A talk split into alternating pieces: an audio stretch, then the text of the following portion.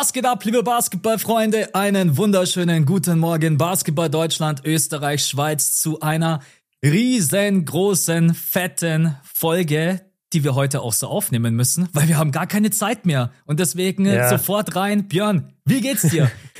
Ey, mir geht's super. Ich habe richtig Bock darauf, habe ich dir gerade schon gesagt. Also das ist eine Folge, wir sind so vollgepackt, die Leute haben es schon im Titel gesehen. Und ja, du hast recht, wir haben gar keine Zeit mehr, weil es geht jetzt so schnell. Nächste Woche schon Play-ins, daraufhin dann Playoffs. Wir müssen heute liefern. Ja.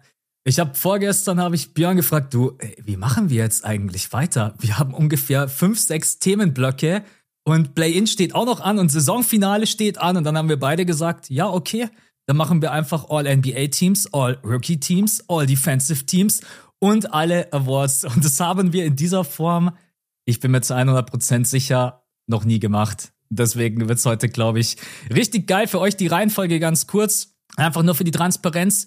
Erst die Rookies, dann Rookie of the Year, dann die Defensive Teams, dann der Depoy, dann die anderen Awards, aber ohne den MVP. Dann kommen die All-NBA-Teams und dann am Ende unsere All-NBA First Teams und natürlich auch der MVP. Also Wer jetzt nach hinten skippt, ist kein Freund von uns, Leute. Wer jetzt nach hinten.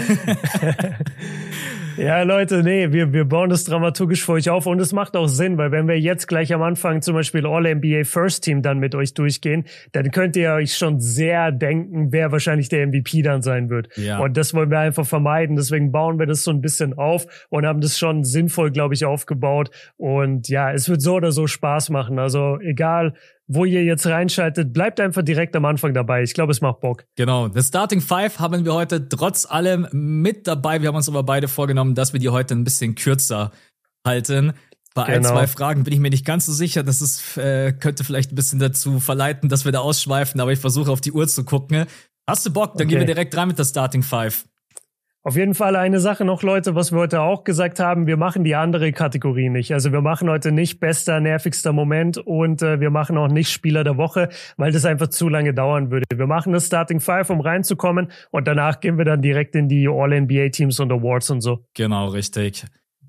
Dann legen wir los. Vor yes. zwei Tagen ging ein Clip von Wembanyama viral. Ich glaube, wir haben den alle gesehen. Mhm Ballhandling wie ein Point Guard between the legs, dann kreiert er sich den Wurf, Stepback, Dreier wie ein Shooting Guard und dann wirft er den daneben und attackiert dann einfach den Korb, Put Back Dunk. Und die Frage an dich ist einfach nur simpel. Wie gehypt bist du auf den Jungen? Ohne Ende. Also ich bin total sicher, dass der neben Luca wahrscheinlich seit unserer YouTube-Karriere das größte Prospect ist, was in die NBA kam. Von allem, was wir bisher sehen, lebt er ab zu dem Hype. Ich finde, dass dieses Thema Skinny also, dass er zu zerbrechlich wäre oder so für die NBA. Ich finde, das gilt gar nicht mehr, weil der Typ packt sich immer mehr drauf. Ich finde, man sieht in jedem, in jedem neuen Clip merkt man, okay, der ist schon stabil. Der ist jetzt nicht wie andere Spieler, die neu in die Liga kommen, in dem Alter super skinny, sondern der hat schon einiges drauf. Und äh, es wirkt so, als könnte er relativ leicht Masse aufbauen. Ich, ich bin total gehypt. Das Ballhandling. Also wer kann seinen Dreier verwerfen und dann den eigenen Rebound per Putback-Dunk abschließt. Das habe ich mich echt gefragt. Genau, das habe ich noch nie gesehen, Alter. Ich bin seit 20 Jahren bei der NBA oder whatever als Fan dabei. Ich habe noch nie gesehen, dass jemand so ein Play macht. Noch nie. Ja. Ich muss auch sagen, also der Hype wird immer größer. Wir kommen jetzt natürlich auch immer mehr zu diesem Punkt, wo wir dann wissen, okay, wer hat denn letztendlich die besten Odds? Wer hat die Sch Hey, jeder geiert auf Wembanyama. Also du liest ja sonst in den letzten Jahren nie, ja, dreiprozentige Chance. Ja, eventuell könnten die Mavs den bekommen oder die Blazers. Ey, normalerweise wird das gar nicht diskutiert, wenn jemand drei Prozent Chance hat. Aber jetzt bei ja. Wembanyama merkt man schon auch, die Begeisterung und Faszination ist schon gigantisch. Ich bin letztendlich dann auch total gespannt, wie er spielt, weil er einfach so mhm. viele Rollen erfüllen kann und ich glaube, die Leute unterschätzen den Kerl ein klein wenig. Klar, das wird am Anfang sicherlich ein bisschen eine Eingewöhnungsphase äh, brauchen in der NBA, aber auch, dass der skinny ist, ist zwar immer vielleicht so ein simples, äh, ein simples Beispiel, aber schau Janis an, wie der in die Liga gekommen ist. Und heute möchte ich dem ja. echt nicht im Dunkeln begegnen. Also einfach nee, nur, schau, schau, schau Durant an, der seine ganze Karriere über Skinny geblieben genau, ist, in richtig. Anführungszeichen. Ja. ja. Eine Ergänzung noch, ich habe Zion gerade vergessen. Ich war bei Euro-Talenten, Zion war natürlich auch ein sehr gehypter Pick, aber ich würde sagen, Wemby ist mittlerweile gehypter als Zion. Ja, Ich sehe schon wieder, wenn der Draft dann durch ist, bei Wembanyama stehen 100 Presseleute und bei Scoot Henderson mhm. steht einer. so. Ja, wirklich. Okay, erste Frage beantwortet. Zweite Frage, die ist ein bisschen äh, privater und persönlicher. Gibt es irgendwas in deinem Leben, wo du sagst, damit hättest du gerne viel früher begonnen? Irgendwas, irgendeine Sportart, irgend, irgendein, ja, keine Ahnung, Habit, irgendwas, eine ja. Angewohnheit, wo du sagst, hey, das wäre geil, wenn ich damit irgendwie früher begonnen hätte oder früher äh, eine Sprache zu lernen. Gibt's da was? Ja. Ich, ich hätte richtig gerne früher mit YouTube angefangen. Ich habe vergleichsweise ja. spät angefangen mit dem YouTube Basketball-Kanal, weil ich einfach immer dachte, nee, das macht keinen Sinn, weil die Highlights, die die NBA erlaubt, das rechte technisch nicht. Mhm. Und dann habe ich mir immer gedacht, ja, aber wenn die Videos gesperrt werden, warum soll ich dann einen YouTube-Kanal machen? Und hätte ich das damals schon gewusst, dass du die Videos zwar hochladen kannst, die NBA die aber nicht sperrt, sondern dir quasi nur die Monetarisierung nimmt. Du verdienst halt nichts am Video. Du kannst aber trotzdem einen Kanal führen und leiten. Hätte ich das gewusst, dann hätte ich, glaube ich, schon zu Uni-Zeiten angefangen und dann hätte ich so Mitte, Mitte 20, Anfang Mitte 20 hätte ich dann schon angefangen mit YouTube und nicht Ende 20. Das ist das Einzige, wo ich immer denke, so, wow, hätte ich das mal früher angefangen. Ja, ich habe mir fast gedacht, dass du es eventuell als Punkt bringst, weil ich es mir auch gedacht habe denke mir aber auch, es hilft dir natürlich, wenn du dann ein bisschen älter bist, dass du reifer bist. Ja, so Dinge, die, so Dinge wie Selbstständigkeit dann mal plötzlich anzugehen. Ich meine, das funktioniert alles auch mit 21, 22, aber am Ende bin ich dann doch froh gewesen, dass ich schon ja ein gewisses Erwachsenenalter erreicht habe, um mich mhm. mit solchen Dingen zu beschäftigen. Bei mir ist es relativ simpel und die Leute wissen es, ich habe es auch in meinen Insta-Stories schon ein paar Mal äh, beantwortet. Ich wünschte, ich hätte viel früher angefangen, Basketball zu schauen und zu spielen ich war mhm. früher ein komplettes ja. Fußballkind. Für mich gab es nichts anderes. Das war meine große Liebe. Und jetzt, wenn ich dann mit dir über historische Themen spreche oder mir auch oder auch selber NBA History Videos mache, dann merke ich so diese, wie sagt man das? Irgendwie mir fehlt was. Wie als wenn ich was verpasst hätte mhm. in meinem mhm. Leben. Und das regt ja, mich richtig. So auch diese Zeit von Kobe Bryant, so das habe ich alles nie so wirklich miterleben, mitfiebern und das ist so ein bisschen schade. Wenn ich das ändern könnte, dann würde ich sagen, ey, bitte schon mit 10, 11, 12 einfach Basketball verfolgen. Das ist leider ein bisschen ja. schade, dass ich da nur ein Fußballkind war. Und da geht's vielen so. Also ich habe da mega viele Nachrichten bekommen. Ja, wir sind aber halt einfach ein Fußballland. Deswegen. Genau. Das wär's bei mir. Dritte Frage. Wir haben gestern, für euch vorgestern, schöne Neuigkeiten bekommen. Andrew Wiggins soll diese Woche eventuell sein Comeback geben bei den Golden State Warriors. Er war jetzt sehr, sehr lange raus. Mittlerweile ist auch geklärt, warum, auch wenn uns das letztendlich, glaube ich, alle gar nichts zu, also gar nichts zu interessieren hat. Äh, es gab auch das ein oder andere Gerücht, was unter aller Sau war. Ist auch egal. Mhm. Schön, dass er jetzt dann wieder zurück sein wird. Sollte er spielen, was für Chancen gibst du den Golden State Warriors in den Playoffs? Veränderst du die Chancen Max, oder? Max, ich hasse dich so sehr gerade. Ey, diese Frage wirklich, ich kann, ich, ich weiß es einfach nicht. Die Frage wird mir acht Millionen Mal am Tag gestellt. Sorry, die wurde uns auch gestellt, als wir kommentiert haben neulich. Ähm, ich kann es dir einfach nicht sagen. Die gesunde Warriors, sage ich immer, sind natürlich trotzdem irgendwo Contender, gerade in dem Westen. Ich finde halt, dieser Westen ist so, er überlebt die erste Runde und dann bist du eigentlich schon fast in den Finals, weil, also das ist so schwer vorherzusehen und die, die Warriors, ich, I don't know.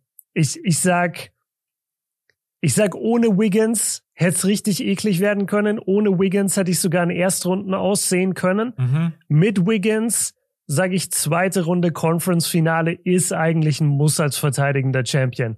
Ja. Ähm, aber ich traue ihn jetzt nicht automatisch die Finals zu, zumal halt Wiggins jetzt 30 Spiele nicht gemacht hat. Und äh, das musste auch erstmal wieder in Shape kommen und so. Und das jetzt direkt in den Playoffs ist halt brutal schwer. Also ich sag, ich sag Conference-Finale halte ich noch für realistisch. Finals wäre dann schon overachieving.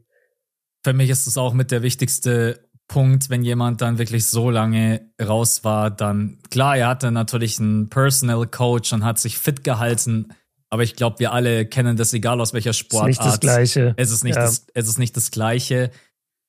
Aber trotz allem, wenn Wiggins wieder mit dabei ist, kriegst du schon einen ganz großen Faktor mit dazu. Und wenn alles zusammenpasst, das Einzige, was mich so ein bisschen an den Dubs zweifeln lässt, ist ihre Auswärtsschwäche. Das ist in der Saison ja, wirklich. Die ist brutal. Das ist wirklich der, der absolute Wahnsinn. 9, 9 zu 30. Ja, 9 zu 30, nur die Spurs und Rockets und Pistons. die Pistons sind ja. schlechter. Ja. Die drei absoluten Absturzteams, alle anderen sind besser als die Warriors. Ich sag, wenn Wiggins zurückkommt und sich in der ersten Runde einspielt und sie überstehen die erste Runde, dann könnte es eventuell wieder für die Conference Finals reichen. Weil im Endeffekt, das mhm. ist das gleiche Team wie letztes Jahr. Es hat sich nicht irgendwie großartig was verändert. Man hat bloß so Leute wie Otto Porter Jr. verloren. Klar, das waren wichtige, wichtige Faktoren, aber Wiggins ist halt einfach ein Starting Five Spieler. Ähm, deswegen, weil wir es jetzt auch noch nicht wissen, wann kommt er wirklich zurück, wie fit ist er, sage ich einfach mal. Zweite Runde Conference Finale, so ein bisschen wie du. Die Chancen mit ihm sind auf jeden mhm. Fall wesentlich höher. Ja, okay. Vierte Frage. Deine Lieblingspizza ist, die Pizza ist komplett leer. Was belegst, also was legst du dir drauf auf die Pizza? Jetzt sag nicht Margarita, dann drehe ich Max, durch. Max straight up im Foltermodus heute. Ähm, was ist meine Lieblingspizza? Ich, ey, du, du wirst jetzt lachen. Ich bin schon sehr Margarita-affin.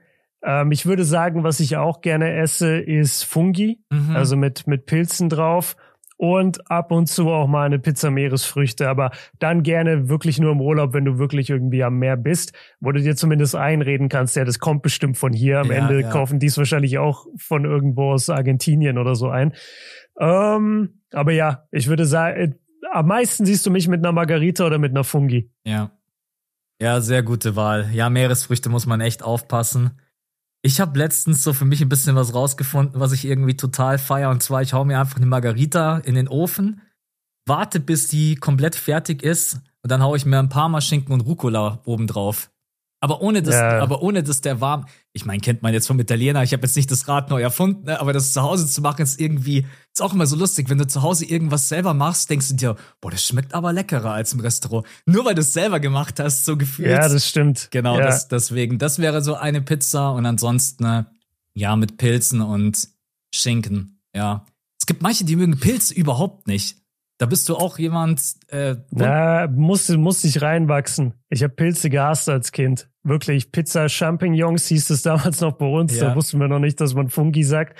Und wenn meine Mom das mitgebracht hat oder mir gemacht hat, habe ich gesagt, no way, das esse ich nicht. Und äh, irgendwann dann so mit 16, irgendwann hat das geswitcht und plötzlich konnte ich Pilze essen. Ja. Weißt du, was ich bis heute nicht leiden kann? Rote Beete. Magst du rote Digga. Beete? Ja, du verpasst was. Rote Beete-Salat mit. Mich nicht. Ja, man. Ah. Gestern, gestern Nacht, ey, best, beste Essen gestern war rote Beete-Salat mit äh, Feta-Käse. Okay. Das ist brutal lecker. Ich liebe rote Beete. Dann äh, muss ich die Erfahrung vielleicht nochmal machen oder ich muss einfach mir eine andere rote Beete kaufen. Okay, äh, Lieblingspizza von Björn wisst ihr jetzt Bescheid und von mir auch. Und dann kommen wir auch schon zur letzten Frage. Dirk Nowitzki wird mit vielen anderen in die Hall of Fame aufgenommen. Unter anderem. Unverdient. Unverdient. Spaß. absolut, hat mich auch richtig aufgeregt. Also generell, was ist das bitte für eine absurde Klasse mit Tony Parker, Paul Gasol, Wayne Wade. Wer was noch? Popovich und Becky Herman. Genau, richtig. Also alle komplett verdient. Und jetzt die Frage, was wäre für dich als Basketballer die größte Ehre? Jersey unterm Hallendach, Statue vorm Stadion oder die Aufnahme in die Hall of Fame? Was würde wäre für dich, was wäre für dich persönlich ja. das Geilste? Sehr, sehr stark. Ähm, ich glaube, ich würde mich am meisten über das Jersey unter der Hallendecke freuen. Mhm. Ich glaube, das ist halt schon so das ultimative Feeling. Du gehst in eine Halle, guckst hoch und da hängt ein Jersey mit deinem Namen. Oder im Falle bei den Celtics, da hängen einfach nur die Nummern. Das finde ich immer so ein bisschen, ich weiß nicht, ob du das schon mal gesehen hast, da sind ja so viele Nummern retired, ja. dass die einfach so auf einem Banner dann so zehn Nummern haben. Und da steht der Name, glaube ich, gar nicht dabei. Mm, nee, ich würde ich würd mit dem Jersey gehen. Alles andere auch mega krass. Statue finde ich immer so ein bisschen drüber. Ähm, Hall of Fame ist geil, klar, kannst du sagen, ich bin Hall of Famer. Das meinte ja Dirk auch im Interview, mhm. dass äh, er voll schluchzen musste, quasi jetzt seine Mom gesagt hat, so, boah, ich bin jetzt die Mutter von einem Hall of Famer. Ja. Das muss schon, das muss schon Wahnsinn sein. Aber ich glaube, Jersey unter der Hallendecke ist universell für mich. Ja. Ich glaube, bei, bei, dir? Ich glaube, bei mir wäre es die Statue vom Stadion. Ich weiß auch. Echt? Ja, weil du auch, weil du auch gerade den Punkt gesagt hast, wenn du bei einer richtig großen Franchise spielst, dann hängst du da neben, mm. keine Ahnung, bei den Lakers, Celtics hängst du neben irgendwie zehn anderen. Yeah Und die Statue ja. vorm Stadion, du hast recht, es ist speziell. Also sicherlich fühlt, fühlt man sich dann auch ein bisschen komisch, wenn das dann auch äh, passiert, weil mhm. okay, zumindest wenn die Statue gut aussieht, der letzte, der jetzt eine bekommen hat, war ja Dirk Nowitzki auch. Und deswegen bin ich ja. überhaupt erst auf die Frage gekommen. Aber ja, wenn du dann schon weißt, okay, die steht da halt. Und da mhm. ist, da steht, ich weiß nicht, bei den Lakers gibt es, glaube ich, mehrere Statuen, oder? Wenn ich mich nicht täusche. Äh, ja, die müssten Shaq haben, die haben Kareem und die haben Magic und wahrscheinlich Jerry West. Also die haben bestimmt schon so vier, fünf. Vielleicht sogar hat Elgin Baylor eine. Die haben bestimmt einige. Ja, genau. Und bei Dirk ist es jetzt, äh, korrigiert mich wenn nicht, ist es die einzige bei den Mavs. Also ich weiß nicht, ob irgendjemand anders da eine Statue hat. das, Mark Cuban vielleicht. der hat sich einfach. Der hat sich selber eine gebaut. Äh, wäre eigentlich ganz lustig, wenn unten dann noch so eine Miniatur wäre. Die riesengroße Statue von Dirk Nowitzki und dann unten Mark Cuban so als kleiner. Ja, ähm, ja ich glaube, es ist alles drei ganz geil, aber ich finde es ganz witzig, dass wir beide nicht Hall of Fame benannt haben. Das ist zwar mhm. was Geiles, aber was du irgendwie visuell nicht, nie siehst.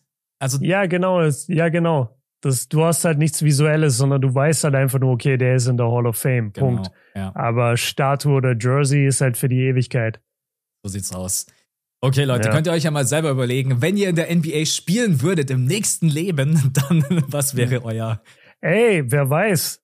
Du glaubst nicht, wie viele junge Leute hier auch zuhören. Ja. Das hat neulich einer bei mir kommentiert unter irgendeinem Vlog, der meinte so, ich stell dir mal vor, jemand hat wegen dir angefangen, Basketball zu spielen und kommt irgendwann in die NBA. Mhm. Und ey Leute, wenn ihr noch in dem richtigen Alter seid, go for it. Wir, wir pushen das. Absu absolut. Das wäre, ja. das wäre eine verrückte. Viel, Viele hören den Podcast auch so beim Zocken nebenbei. Das haben mir auch schon viele gesagt, die machen den sich auf die Ohren und gehen ein bisschen werfen. Vielleicht ist der nächste Franz Wagner hier dabei. Es ist alles möglich, ja. Ja, wäre geil. Ja, ey Leute, egal wie alt, jung, äh, geht einfach raus, zockt Basketball im Verein. Ich glaube, jeder Basketballverein in Deutschland äh, freut sich. Wir haben da auf jeden Fall Nachholbedarf. Also äh, macht da einfach mit, wenn ihr irgendwie Zeit, Bock ja. und Lust habt. Und dann war das heute ein Starting Five Quickie würde ich das mal benennen, yeah. weil so schnell, würde ich auch sagen. weil so schnell waren wir, wir haben die, die letzten Starting Fives, die waren immer relativ lang. Da machen wir weiter mit einem Punkt, den wir heute, den wir auf gar keinen Fall skippen werden, und zwar mit mhm. unseren Patronen. Es sind wieder viele neue mit dazugekommen. Wir fangen erstmal an mit dem Panda Dude. Den haben wir letzte Woche, wenn ich mich nicht täusche, vergessen. Dann haben wir den Hook M Horns, Ausrufezeichen. Ich weiß nicht, ob das mhm. irgendwie eine, Aus, äh, eine, Aussage ist oder ein Joke oder irgendwas, was ich nicht verstehe, ist auch egal. Äh, vielen Dank an dich, Playboy Joe. Dann der Aaron, der Jan, der Yannick, der Nick Kerr, Lepot, Mika, Feuerfaust Ace. An dich ganz fette Grüße gehen raus. Feuerfaust Ace, wer es nicht weiß, One Piece. Julian, Lakers in 5. Also da gibt es einen Lakers Believer. Der äh, Walter, World B Flat. äh, ist, auch, ist auch ein geiler. Okay, ja. Es, äh, ich war der Name, weiß gar nicht, ob ich den äh, World B Flat, aka Uncle World B Flat. Uncle Drew. Geil, so äh, witzig. Dann äh, Alicia, Ivan, Mauro, Jan, äh, One Leg Dirk, äh, Alexander, Stefan, Franz, Tom. Ihr seid, waren das, ey. Ja, tatsächlich, es waren so viele. Yannick, Marius, Silas, Niklas. Und jetzt bin ich durch. Jetzt habe ich, glaube okay. ich, alle erwischt. Also an euch vielen, Sehr vielen geil. Dank. Und wir yes. haben einen sehr, sehr netten Kommentar bekommen. Also generell, wir sind jetzt äh, so viele Patronen und an der Stelle einfach mal, ihr supportet uns damit so krass. Das muss man einfach mal ganz klar sagen. Ihr wisst selber, wir haben jetzt nicht so oft äh, Produktplatzierungen und deswegen jeder, der uns da jeden Monat unterstützt, äh, mit drei Dollar wirklich Kuss geht raus an euch. Wir wissen das super zu schätzen und dass ihr auch immer so dabei bleibt, das ist wirklich für uns äh, einfach nur mega. Voll. Und dadurch müssen wir halt auch nicht viele Produktplatzierungen annehmen. Also das ist auch das Schöne. So, es mhm. kommen ja immer mal Anfragen. Wir beide besprechen das dann meistens bei WhatsApp oder hier im Vorgespräch und dann sagen wir oft so, ja, nee, eigentlich nicht. Also wir finden nicht, dass das passt oder wir, ja, wir haben nicht wirklich Lust darauf. Und äh, dadurch, dass wir so eine krasse Supporter-Community haben, äh, können wir uns das in dem Sinne sogar leisten, dann trotzdem halt den Pod äh, jede Woche zu liefern und auch noch eine Zusatzfolge immer am Sonntag. Das ist ja dann immer der Bonus quasi, wenn ihr bei Patreon am Start seid. Und wir wollen euch einen Kommentar vorlesen und dann gehen wir in die ganzen Awards rein. Aber der Kommentar hat uns echt äh, beide sehr bewegt und wir haben uns beide unabhängig davon denen äh, geschickt und haben gesagt, ja. lass, lass darüber heute reden. Also ich lese ihn einmal vor von Kay Vox. Er sagt, hey Max, hey Björn, wollte euch nur mal wissen lassen, dass ich Patron geworden bin, nicht ausschließlich mit eurem Kon, dass es nicht ausschließlich mit eurem Content zu tun hat. Ich verfolge euch beide schon etwas länger, mal mehr, mal weniger. Ich schätze eure Arbeit und feiere den Pod, aber am wichtigsten ist es mir, euch als Menschen zu unterstützen. Ihr seid ehrlich, transparent, lustig und nehmt euch selbst auch nicht zu ernst. Mich stört es auch nicht, wenn der Pod mal ausfällt. Hauptsache ihr macht weiter und verbreitet die Liebe für den Sport. Freue mich, euch weiter wachsen zu sehen, aber passt auf, dass es nicht zu viel wird und ihr euch Zeit für euch und eure Liebsten nehmt. Ein fettes Danke an euch und bleibt so, wie ihr seid. Liebe Grüße. Das ist so nett und korrekt und steht stellvertretend für viele DMs, die wir auch bekommen, wo Leute ähnliches schreiben. Und das, deswegen sagen wir das immer wieder, Leute. Das ist nicht einfach nur eine Floske, so wir sind die beste Community oder ihr seid die beste Community. Wir sind euch da so dankbar, wie ihr hinter diesen Projekten steht, die wir machen. Und den Podcast gibt's jetzt mittlerweile seit ein paar Jahren und wir kämpfen wirklich und wir droppen jede Woche eine Folge und eigentlich jede Woche auch noch eine Zusatzfolge. Und äh, zu wissen, dass so eine Liebe da draußen ist. Und wir sagen es ja auch immer, wenn wir mal auf der Straße oder in irgendeiner Halle angesprochen werden, zu 90 Prozent kommen die Leute und sagen, ey, ich liebe den Pod, ja. ich feiere den Podcast. Jetzt auch wieder bei der Community-Reise. So, die Jungs laufen durch New York mit mir und hören nebenbei auf einem Kopfhörer irgendwie den Podcast, den wir zuvor aufgenommen haben. Also da, da ist so viel äh, Liebe drin. Und deswegen wollten wir das einmal stellvertretend vorlesen und uns in dem Sinne aber auch bedanken. Ähm, so korrekt von euch, wirklich. Vielen, vielen Dank. Ich glaube, ich muss dem Ganzen gar nichts weiter hinzufügen. Einfach vielen, vielen Dank für die lieben Worte. Ich habe es gelesen und habe nach einer Sekunde einfach Copy-Paste, hab's Björn geschickt und gesagt, hey, guck mal. Und er hat es dann ja. aber schon vor mir gelesen. Ja, also an euch alle, äh, die uns unterstützen. Aber jetzt nicht nur die Patronen, natürlich auch an alle anderen, die alle zu, Hörer einfach. An alle klar. Hörer. Äh, ja, transparent, lustig und wir nehmen uns nicht allzu ernst. Ich glaube, das schreibt's ganz, äh, beschreibt's ganz gut.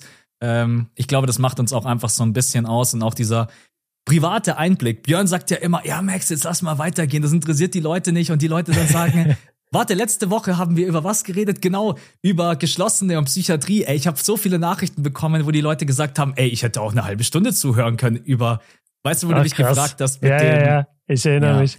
Aber jetzt okay. äh, kommen wir von der geschlossenen zur, zu den äh, All Rookies und fangen damit an, ich, ich habe so mega Bock. Fangen wir mit dem, ähm, mit dem Second Team an. Äh, ich, bin, yes. ich bin übrigens so geil gewesen und ich habe sowohl bei den Defensive Teams als auch bei den Rookie Teams äh, habe ich auch noch ein drittes Team gemacht, weil ich halt der ganz Oberschlaue ja. bin, der Streber. Hab natürlich das ist zu übertrieben. Aber das, das gibt's gar nicht. Diese Teams gibt's gar nicht bei der NBA. Gibt's gar nicht. Aber ich ähm, habe mir einfach gedacht, wenn ich mir jetzt die Mühe schon gemacht habe, werde ich sie vielleicht am Ende einfach noch erwähnen dass es einfach Rookies sind, die gute, äh, eine gute Season gespielt, also außer du hast sie jetzt yeah. irgendwie im Second oder yeah, im First Team. Wie machen wir es? Willst du All Rookie Second einfach komplett vorlesen, genau. dass wir zu jedem so ein bisschen, genau, dass wir jetzt nicht jeden einzelnen durchgehen. Ich glaube, yeah. die Rookie Second Teams, die können wir so einmal durchgehen. Also es wird Sicherheit, aber mit Sicherheit, glaube ich, aber auch Ungereimtheiten geben oder Unstimmigkeiten zwischen uns beiden. Und dann können wir ja immer in den Individualfall mhm. reingehen. Ich sage jetzt mal mein All-Rookie Second Team. Ich habe äh, Jalen Duran und Andrew Nemhart. Dann habe ich Keegan Murray und Jeremy Sochan. Und dann habe ich Jabari Smith. Okay, das war, das war jetzt so schnell. Sag mir nochmal, du hattest Duran, Achso, okay. Sohan? Also Jalen Duran und Andrew Nemhart als Guards. Keegan Murray und Jeremy Sochan als Forwards und Jabari Smith auf Big. Okay, was ich krass finde, dass du Keegan Murray bloß im Second, dass du den bloß im Second Team hast, weil Keegan Murray hat so krass viele Dreier verwandelt und so gute Quoten aufgelegt. Jalen Duran mhm. habe ich auch, Jeremy Sohan habe ich auch und ich habe dann ja, ich habe dann ein bisschen mit mir gekämpft. Ich habe ich hab Jaden Ivy und Sh äh, Shaden Sharp habe ich als Guards und Jabari Smith Jr. habe ich als Small mm. Forward. Okay. Ich habe Nampert, hey. ich habe Nampert, habe ich quasi, ich hätte ihn als. Du hast Nampert gar nicht drin. Ja, ich hätte ihn tatsächlich so ja. als. Ey, man kann ihn mit reinnehmen, das ist wirklich überhaupt kein Problem. Aber dadurch, dass mhm. ich irgendwie Jaden Ivy aus meinem All-Rookie-First-Team rausgenommen habe, konnte ich auf den nicht verzichten. Shaden Sharp bin ich vielleicht auch ein bisschen, weil ich ihn einfach unglaublich geil finde. Und dann ist Nampart bei mir einfach rausgeflogen. Deswegen bei mir Jaden Ivy, Shaden Sharp, Jabari Smith Jr., Jeremy Sohan und Jalen. Man spricht den übrigens Sohan aus. Ich habe auch noch mal nachgeschaut. Ah, wirklich? Ja, ja. Ich okay. habe vorhin auch noch mal ganz kurz nachgeguckt. Ich muss übrigens bei Sohan immer an so einen Gohan denken. Frag mich nicht warum, weil Sohan ja. klingt so ein bisschen. Ja, klingt so ein bisschen ähnlich. Genau. Also das wäre, das wäre mein. Mm. Hast du irgendwas bei mir krass zu kritisieren? Ah, sag mir noch mal deine Guards. Jaden Ivy und Sharp. Pistons und Blazers. Jaden, ja, ja, klar, du hast Jaden Ivy und Sharp. Ja, jetzt bin ich nur gespannt, wen du dann im Rookie First Team bei den also warum hast? du Ivy, warum du Ivy nicht im First Team hast, weil ich habe Ivy im First Team. Das war mir schon fast klar, weil wenn du Ivy gar nicht mit dabei gehabt hättest, das wäre ein bisschen verrückt gewesen. Ne? Nee, nee, klar. Also ich habe den im First Team halt drin. Wen hast du? Ähm, ja, ich, ich sagte, also ich, ich habe Matherin mhm, hab ich und auch. Jaden I und, und Jaden Ivy. Das sind meine beiden Guards. Dann habe ich äh, Paolo Banquero, klar. Jalen Williams, klar. Und dann Walker Kessler. Das ist mein First Team. Ja, weil du Jalen Williams auf die drei gepackt hast und deswegen haben wir eine andere Reihenfolge. Ich habe nämlich Benedict Matherin auf der eins, Jalen Williams auf der zwei, weil der auch viel auf der zwei gespielt hat. Nee, Jaden Ivy. Nein. Oder Jalen Williams. Wen meinst du jetzt? Ich habe Jalen Williams als Guard dabei. Ach so. Deswegen. Und dann okay, hab, verstehe. Ja, ja, ja, genau. okay, verstehe. Wir unterscheiden uns eigentlich bloß in einem Punkt. Ich habe Matherin, Jalen Williams, Keegan Murray, Paolo Mancaro und Walker Kessler. Und du mhm. hast eben Jalen Williams auf die, auf die drei gepackt oder auf eine Small Forward Position. Ja, hast du genau. Jaden Ivy. Ja, da Ich habe ich hab hier und da, also bei den ein oder anderen Team war ich so ein bisschen, wo ich mir gedacht habe, so, ey, ja, könnte man jetzt halt so oder so sehen, aber ich mache jetzt kein Team ohne Jalen Williams. Weißt du, und dann habe ich ihn damit rein. Das kann rein. man nicht bringen. Also Jalen Williams muss sowas von ins First Team, egal ob jetzt ja. als Guard oder als Small Forward, das ist, äh, ja. er hat so eine überragende Saison gespielt. Matherin. Genau. Finde ich, muss auch mit rein. Das Ding, ich mag eigentlich dein All-Rookie-First-Team. Das Einzige, was mich nur stört, dass mit der Version Keegan Murray rausfällt. Und ich will euch. Ja, ja, ja. Genau. Und ich, ich weiß, was du meinst. Und Keegan Murray und, hat den Dreier-Rekord gebrochen mhm. für die Rookies. Der, den hat bisher immer Donovan Mitchell. Und der hat wirklich eine mhm. starke Saison gespielt. Äh, 45% aus dem Feld, 41% from deep, was für einen Rookie echt grandios gut ist. 4,6 ja. Rebounds, 1,2 Assists, 12,1 Punkte. Aber das ist halt einfach jetzt nur Auslegungssache. Deswegen, ich finde, Keegan Murray hätte sich einen Spot verdient im All äh, Rookie First Team. Wenn man es aber so macht wie du, ist es, glaube ich, auch in Ordnung, weil Jalen Williams natürlich auch brutal gute Zahlen aufgelegt hat. Ja, es, es geht, glaube ich, auch gar nicht so sehr um Jalen Williams. Es geht eigentlich dann darum, dass ich halt Jaden Ivy unbedingt im First Team haben wollte. Ja. Und jetzt könnte man natürlich das Argument finden und sagen, ja, okay, Jaden Ivy hat das Ganze gemacht bei einem Team, was um absolut nichts spielt. Und Keegan Murray spielt halt bei den Kings mhm. und liefert da diese Zahlen ab. Deswegen, ich, ich würde schon mit mir reden lassen dass man Jalen Williams vielleicht als Guard mit reinnimmt und dann Jaden Ivy ins Second Team und dafür Keegan Murray ins First Team. Also ich könnte auch mit deiner Variante, glaube ich, ganz gut leben. Aber als ich es zusammengestellt habe, war für mich ganz klar, nee, ich habe Jaden Ivy safe als einen der Guards mit drin, Matherin sowieso. Und dann habe ich Jalen Williams als Forward gesehen und dann war kein Platz für Keegan Murray. Ja. Nee, ja. also ich glaube, das ist, ein, ist absolut in Ordnung. Ähm, Jetzt hatte ich, ja, die Patronen können mitdiskutieren. Also unter dem Post gibt es dann die Möglichkeit, an alle anderen könnt ihr ja mal für euch überlegen, wenn ihr da im First Team hättet. Äh, spannend bei Paolo Banquero und bei Walker Kessler haben wir beide, glaube ich, keine Sekunde gezögert, oder? Die müssen. Nein, also, absolut da, nicht. Da also gibt's keine Diskussion. Das, ich würde auch sagen, dass Banquero, Jalen Williams und Walker Kessler sind so die drei Runner-ups für Rookie des Jahres, oder? Ja, ja. Ich glaube, so, so kann man es sowieso sagen. Also damit ist die Katze auch aus dem Sack. Riesenüberraschung jetzt, Leute. Wir haben beide Paolo Banquero. Sage ich jetzt einfach mal für dich. Ich habe dich gar nicht äh, gefragt, mit, aber ja, du hast recht. Ja, ich habe dich nicht gefragt, aber warum solltest du ihn auch nicht haben? Also äh, Banquero absolut eingeschlagen, natürlich bei den Magic, unfassbar. Hätte nie gedacht, dass er so gut sein würde. Ähm, ja, damit haben wir den Rookie des Jahres und unsere All-Rookie First und Second Teams. Dann sag mal deine, deine Honorable Mentions, die du dann so hast im, im Third Team noch, damit die auch vorkommen. Ich sag dir und dann will ich noch was ganz kurz zu Paolo sagen. Ähm, mhm. Nampart hast du gerade schon genannt. Ja. die Mavs-Fans werden sich drüber freuen. Jaden Hardy, ich glaube, da muss man nicht ja, drüber sprechen. Äh, äh, Ethan Agbaji von den Utah mhm. Jazz und Mark Williams. Das wäre mein Third Team gewesen, wenn es eins geben würde, aber es gibt keins. aber nee, das sind für mich auch alles äh, Rookies, die wirklich gute Minuten gegangen sind, die geile Spiele mit dabei hatten und deswegen äh, sollen die auf jeden Fall auch äh, ganz kurz ihre Erwähnung bekommen. Und jetzt nochmal ganz kurz zu Paolo Bancaro, also hat wirklich eine starke Saison gespielt. Das Einzige, ich habe wirklich ganz kurz und dann habe ich mir gedacht, okay, ich kann es nicht bringen. Ich habe wirklich ganz kurz überlegt, ob ich Jalen Williams picke. Weil Jalen Williams nee. einfach eine so krass effizientere Saison spielt, aber dann, es war in den mhm. letzten Jahren immer so, der Rookie of the Year hat immer Quoten zum Weghauen. Also 42,7% ja. aus dem Feld, nicht mal 30% from Downtown, 73,9% von der Freiwurflinie.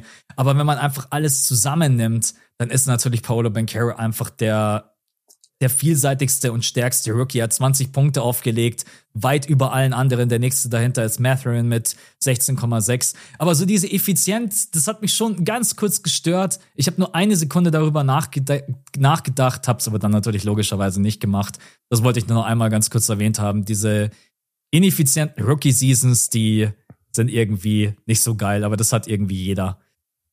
Ja, also zum einen hat das jeder und zum anderen du kannst es nicht vergleichen, weil Banquero ist die erste Option bei den Magic und Jalen Williams ist es nicht bei den Thunder. Der, der spielt noch mit Shea, mhm. der äh, ein Top Ten Player ist diese Saison. Und das kannst du einfach nicht vergleichen mit dem, was Banquero macht in seiner ersten Saison und wie viel, wie viel Leistung er schon auf seinen Schultern trägt. Deswegen, ja. ähm, nee, würde ich, würde ich mit, Banquero gehen und Walker Kessler haben wahrscheinlich die wenigsten so auf dem Schirm, sollte man aber echt haben. Defense Beast, äh, richtig, ich glaube, zweiter, zweiter bei den Blocks per Game mhm. äh, in der ganzen NBA, also ja, stark. Das ist ein aber dann, Monster. Ja, wirklich. Äh, da merkt man gar nicht, dass Gobert gegangen ist. ja. Bei Utah. Ja. Aber dann, dann können wir eigentlich weitergehen. Dann können wir zum All-Defense-Team gehen. Mhm. Äh, da haben wir auch wieder das zweite Team natürlich und das erste Team. Ich sag dir auch hier mein erstes Team und hier muss ich äh, so ein bisschen eine Einführung geben. Und zwar, ich finde All-Defense-Team ist mit das Schwerste zu bestimmen, ja. weil so viel von deiner subjektiven Meinung abhängt ich, ich gehe ganz viel nach Eye-Tests, sage ich euch ganz ehrlich, also von dem, so wie ich die Spieler gesehen habe und wo ich sage, boah, das ist ein Lockdown-Verteidiger. Ich habe gar nicht jetzt defensive Metriken wirklich hergenommen. So, ich weiß, dass die Jungs, die ich jetzt gepickt habe, alles super Verteidiger sind und äh, danach habe ich meine Teams gepickt. Also ich sag dir mal, mein Second Team, mein Second Team ist Lou Dort, äh, mhm. äh, Jaden McDaniels, OG Ananobi, Bam Adebayo und bisschen kontrovers vielleicht, weil wenig Spieler, aber Anthony Davis. Okay, ich schreibe mir das jetzt kurz auf. Lou Dort, AD. Wen hat's noch? McDaniels. McDaniels habe ich auch mit drinnen. OG. OG. Und Bam. Und Bam. Das ist mein Second Team. Was ist deins? Meintest du komplett anders? Das ist so lustig. Aber das okay, ist, das ist, glaube ich, auch das, was Björn gerade eben angesprochen hat. Das ist so wirklich eine subjektive Wahrnehmung. Also mein All-Defensive Second Team ist äh, Alex Caruso, Derek White, McDaniels, Geil. Evan Mobley und Nick Claxton. Warte. Uh, Mobley und Claxton. Ja, und das hat All Defense für mich auch so krass schwer gemacht, weil ich habe auch über Caruso nachgedacht, ich habe über Derek White nachgedacht. Mhm. Ich habe äh, an Claxton nicht so viel gedacht. Jetzt, wo du ihn sagst, denke ich mir, ja, stimmt, hat den Spot verdient. Und Evan Mobley ist eigentlich auch jemand, den ich unbedingt drin haben will. Aber ich bin halt auch schon so ein bisschen nach den Positionen gegangen, du ja auch. Und ähm, ich weiß nicht, ich, ich habe einfach keinen Forward-Spot gefunden, wo ich gesagt hätte, oder ja, so Power Forward Spot habe ich einfach Mobley nicht vor denen gesehen, die jetzt gleich noch kommen. Ja. Also ich denke, ich, ich verstehe, dass du ich habe ich hab AD in meinem Third Team, was es ja nicht gibt, mhm. mit ja. ähm, Evan Mobley hat schon eine verdammt gute defensive Saison gespielt. Donovan Mitchell hat sich ja auch zuletzt zu ihm geäußert und hat gesagt, hey, ich habe jahrelang mit dem Depoy in der Liga zusammengespielt und das, was Evan Mobley hier macht, ist grandios. Deswegen, ähm, du hast ihn wahrscheinlich dann gar nicht mit dabei, oder? Nee, ich habe ihn dann gar nicht. Und ich würde jetzt aber mit mir diskutieren lassen äh, mit der Bam-Personalie. Ja, das würde ich schon versuchen, Bam dass ich dir den reindrücke, Evan Mobley. ja. Nee, weil, weil ich wenn ich mich selber entscheiden müsste, hätte ich wahrscheinlich lieber Mobley in der Mannschaft. Ich wollte einfach nur Bam irgendwie den Take oder den Pick geben, weil die Heat immer zu kurz kommen, was dieses Defense-Thema angeht mhm. und insgesamt Awards und so. Man redet nie über die Heat und dabei haben sie jedes Jahr irgendwie eine Top 5, Top 10 Defense und Bam ist da halt so ein ausschlaggebender Faktor auch davon. Und du weißt es ja selber, wie oft wie oft bei den Heat halt auch so Leute wie Tyler Hero und Max Struess und so zusammen auf dem Feld sind. Ja, und dann muss Bam halt gleich für zwei Leute nochmal mehr die Defense übernehmen und Herbstzeit-Monster spielen. Und das, ist halt bei den Cavs nicht, weil bei den Cavs ist so eine starke Defense selbst ohne Mobley, dass Mobley da nicht so viel Verantwortung trägt wie jetzt ein Bam in Miami. Und deswegen habe ich es ihm gegeben. Ja. Ja, Bam hat absolut seine Liebe verdient. Ähm, ich, das Ding ist, bei dem Depoy ist es auch immer, oder bei den Defensive Playern ist es so, du müsstest halt gefühlt von jedem Spieler jedes Spiel gesehen haben und dich bloß auf die Defense kon konzentrieren. Klar kann man mhm. jetzt Advanced Stats und Metriken ranziehen, äh, dann hängt es aber auch davon ab, wie gewichtest du und die unterschiedlichen Faktoren. Rim Protection ist jemand so vielseitig einsetzbar, dass er auch das Perimeter verteidigen kann. Das können beide Bam Adebayo und Evan Mobley. Also deswegen ist das. Äh, ich weiß nicht, ich weiß nicht mal, ob ich vielleicht eher mit dir darüber quatschen würde, dass ich AD rausnehme. Von den Spielen auch, die er gespielt ja. hat ich nee, aber, aber Impact-mäßig, was er in der zweiten Hälfte jetzt gemacht hat. Äh, und eigentlich immer, wenn er gesund mal auf dem Feld stand, haben wir immer gesagt, ey, AD ankert diese Lakers Defense. AD ist dafür der ausschlaggebende Faktor. Ja. Okay, also Björn hat äh, Lou Dort, AD, McDaniels, OG und Bam. Ich habe Alex Caruso. Ich glaube, den kann man eigentlich fast immer blind picken. Das ist, ja. einfach so ein. Ich glaube, viele Leute werden Lou Dort nicht auf dem Schirm haben und sagen, gib mir Caruso. Den hatte ich und das ist gar auch, nicht auf dem Schirm, Lou Dort jetzt. Yeah. Ich liebe den, Mann. Das ja. ist so ein krasser Verteidiger bei OKC. Ansonsten bei McDaniels sind wir uns, äh, glaube ich, einig, der in den letzten Wochen auch einen ziemlich krassen Hype bekommen hat. Mhm. Auch das vollkommen zu Recht. Und bei Claxton, ich habe ihn auch mit reingenommen, weil ich finde, dass Claxton einfach in der Saison einen wahnsinnigen äh, äh Progress gemacht hat. Sowohl offensiv ja. als auch defensiv und deswegen ähm, kann man aber sicherlich auch drüber diskutieren. Also ob man Claxton im mhm. Second Team oder ob man den eventuell sogar rausnimmt. Dann bin ich jetzt mal gespannt auf dein, oder soll ich mal mein All-Defensive First Team machen? Ja, genau. mach du mal zuerst. Okay, also, ich habe OG ins First Team mit reingeholt. Okay. An der Seite ja. von Drew Holiday, Janis, Jaron Jackson Jr. und dann natürlich Brooke Lopez. Jetzt hast du irgendjemanden vergessen. Okay. nee, nee, nee, habe ich nicht. Aber sag, sag mir nochmal deine Be Du hast nur einen Guard oder hast du OG auf Guard? Ich habe OG auf Guard, ja. Du hast, uh, du hast OG auf Guard, okay. Ähm, Wen hast du dann? Hm. Holiday hast du bestimmt mit dabei, oder? Ich habe Holiday. Ich habe Janis noch. Ja, Janis habe ich auch. Ja, und Lopez. Ja, habe ich auch. Und Triple J? Habe ich auch. So, stimmt, genau, die hast du alle. Jetzt merke ich es auch. Wen du nicht hast, ist Marcus Smart. Ich weiß. Ich weiß, ich habe mich dieses Jahr irgendwie. Marcus Smart hat mich manchmal echt in manchen Spielen, die ich von den Celtics gesehen habe, nicht so zu 100% überzeugt wie in den letzten Jahren. Mhm. Ich kann aber verstehen, dass man. Ja, also, ich weiß nicht, ich, ich habe ein paar, also wirklich viele Celtics-Spiele gesehen, wahrscheinlich mehr als von jedem anderen Team, bis auf die Bucks. Und also Marcus Smart ist schon ein Typ, den ich absolut nicht in der Crunch-Time gegen mich stehen haben will. Mhm. Das ist einfach ein so krasser Lockdown-Verteidiger, der ist so heftig gebaut mittlerweile. Ähm, der ist immer noch schnell. Also ich, ich habe Smart und Holiday einfach im Backcourt. Okay. Also das bedeutet, ja, wir haben eigentlich bloß einen Unterschied. Ich habe OG und ja. du hast Marcus Smart.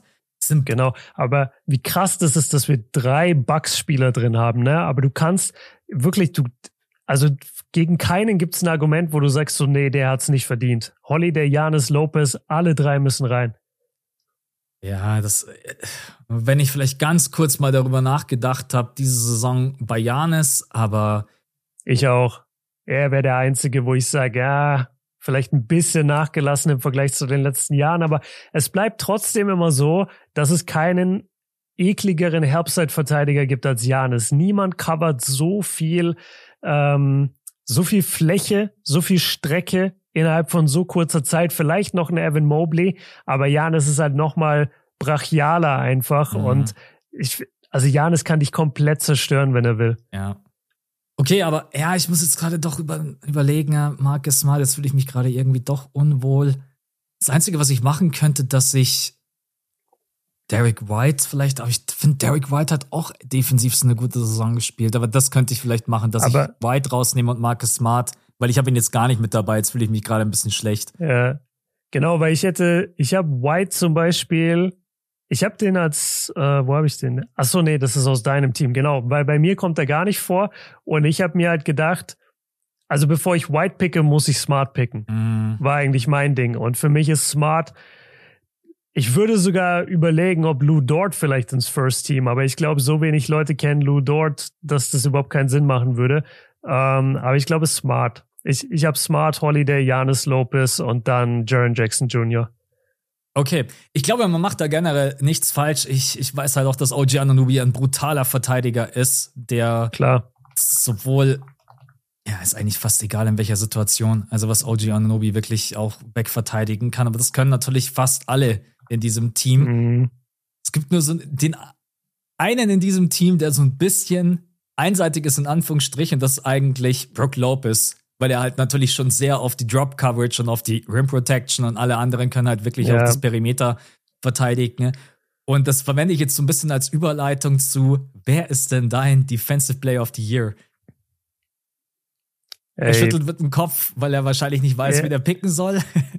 Wirklich, ich, ich habe, glaube ich, immer noch keinen Pick. Nee, ich, ich bin gerade meine, meine Liste durchgegangen. Ich habe mich immer noch nicht entschieden. Ich finde es so schwer, zwischen Brooke Lopez und Jaron Jackson Jr. Soll ich dich überzeugen? Ähm, versuch's, ja. Ja.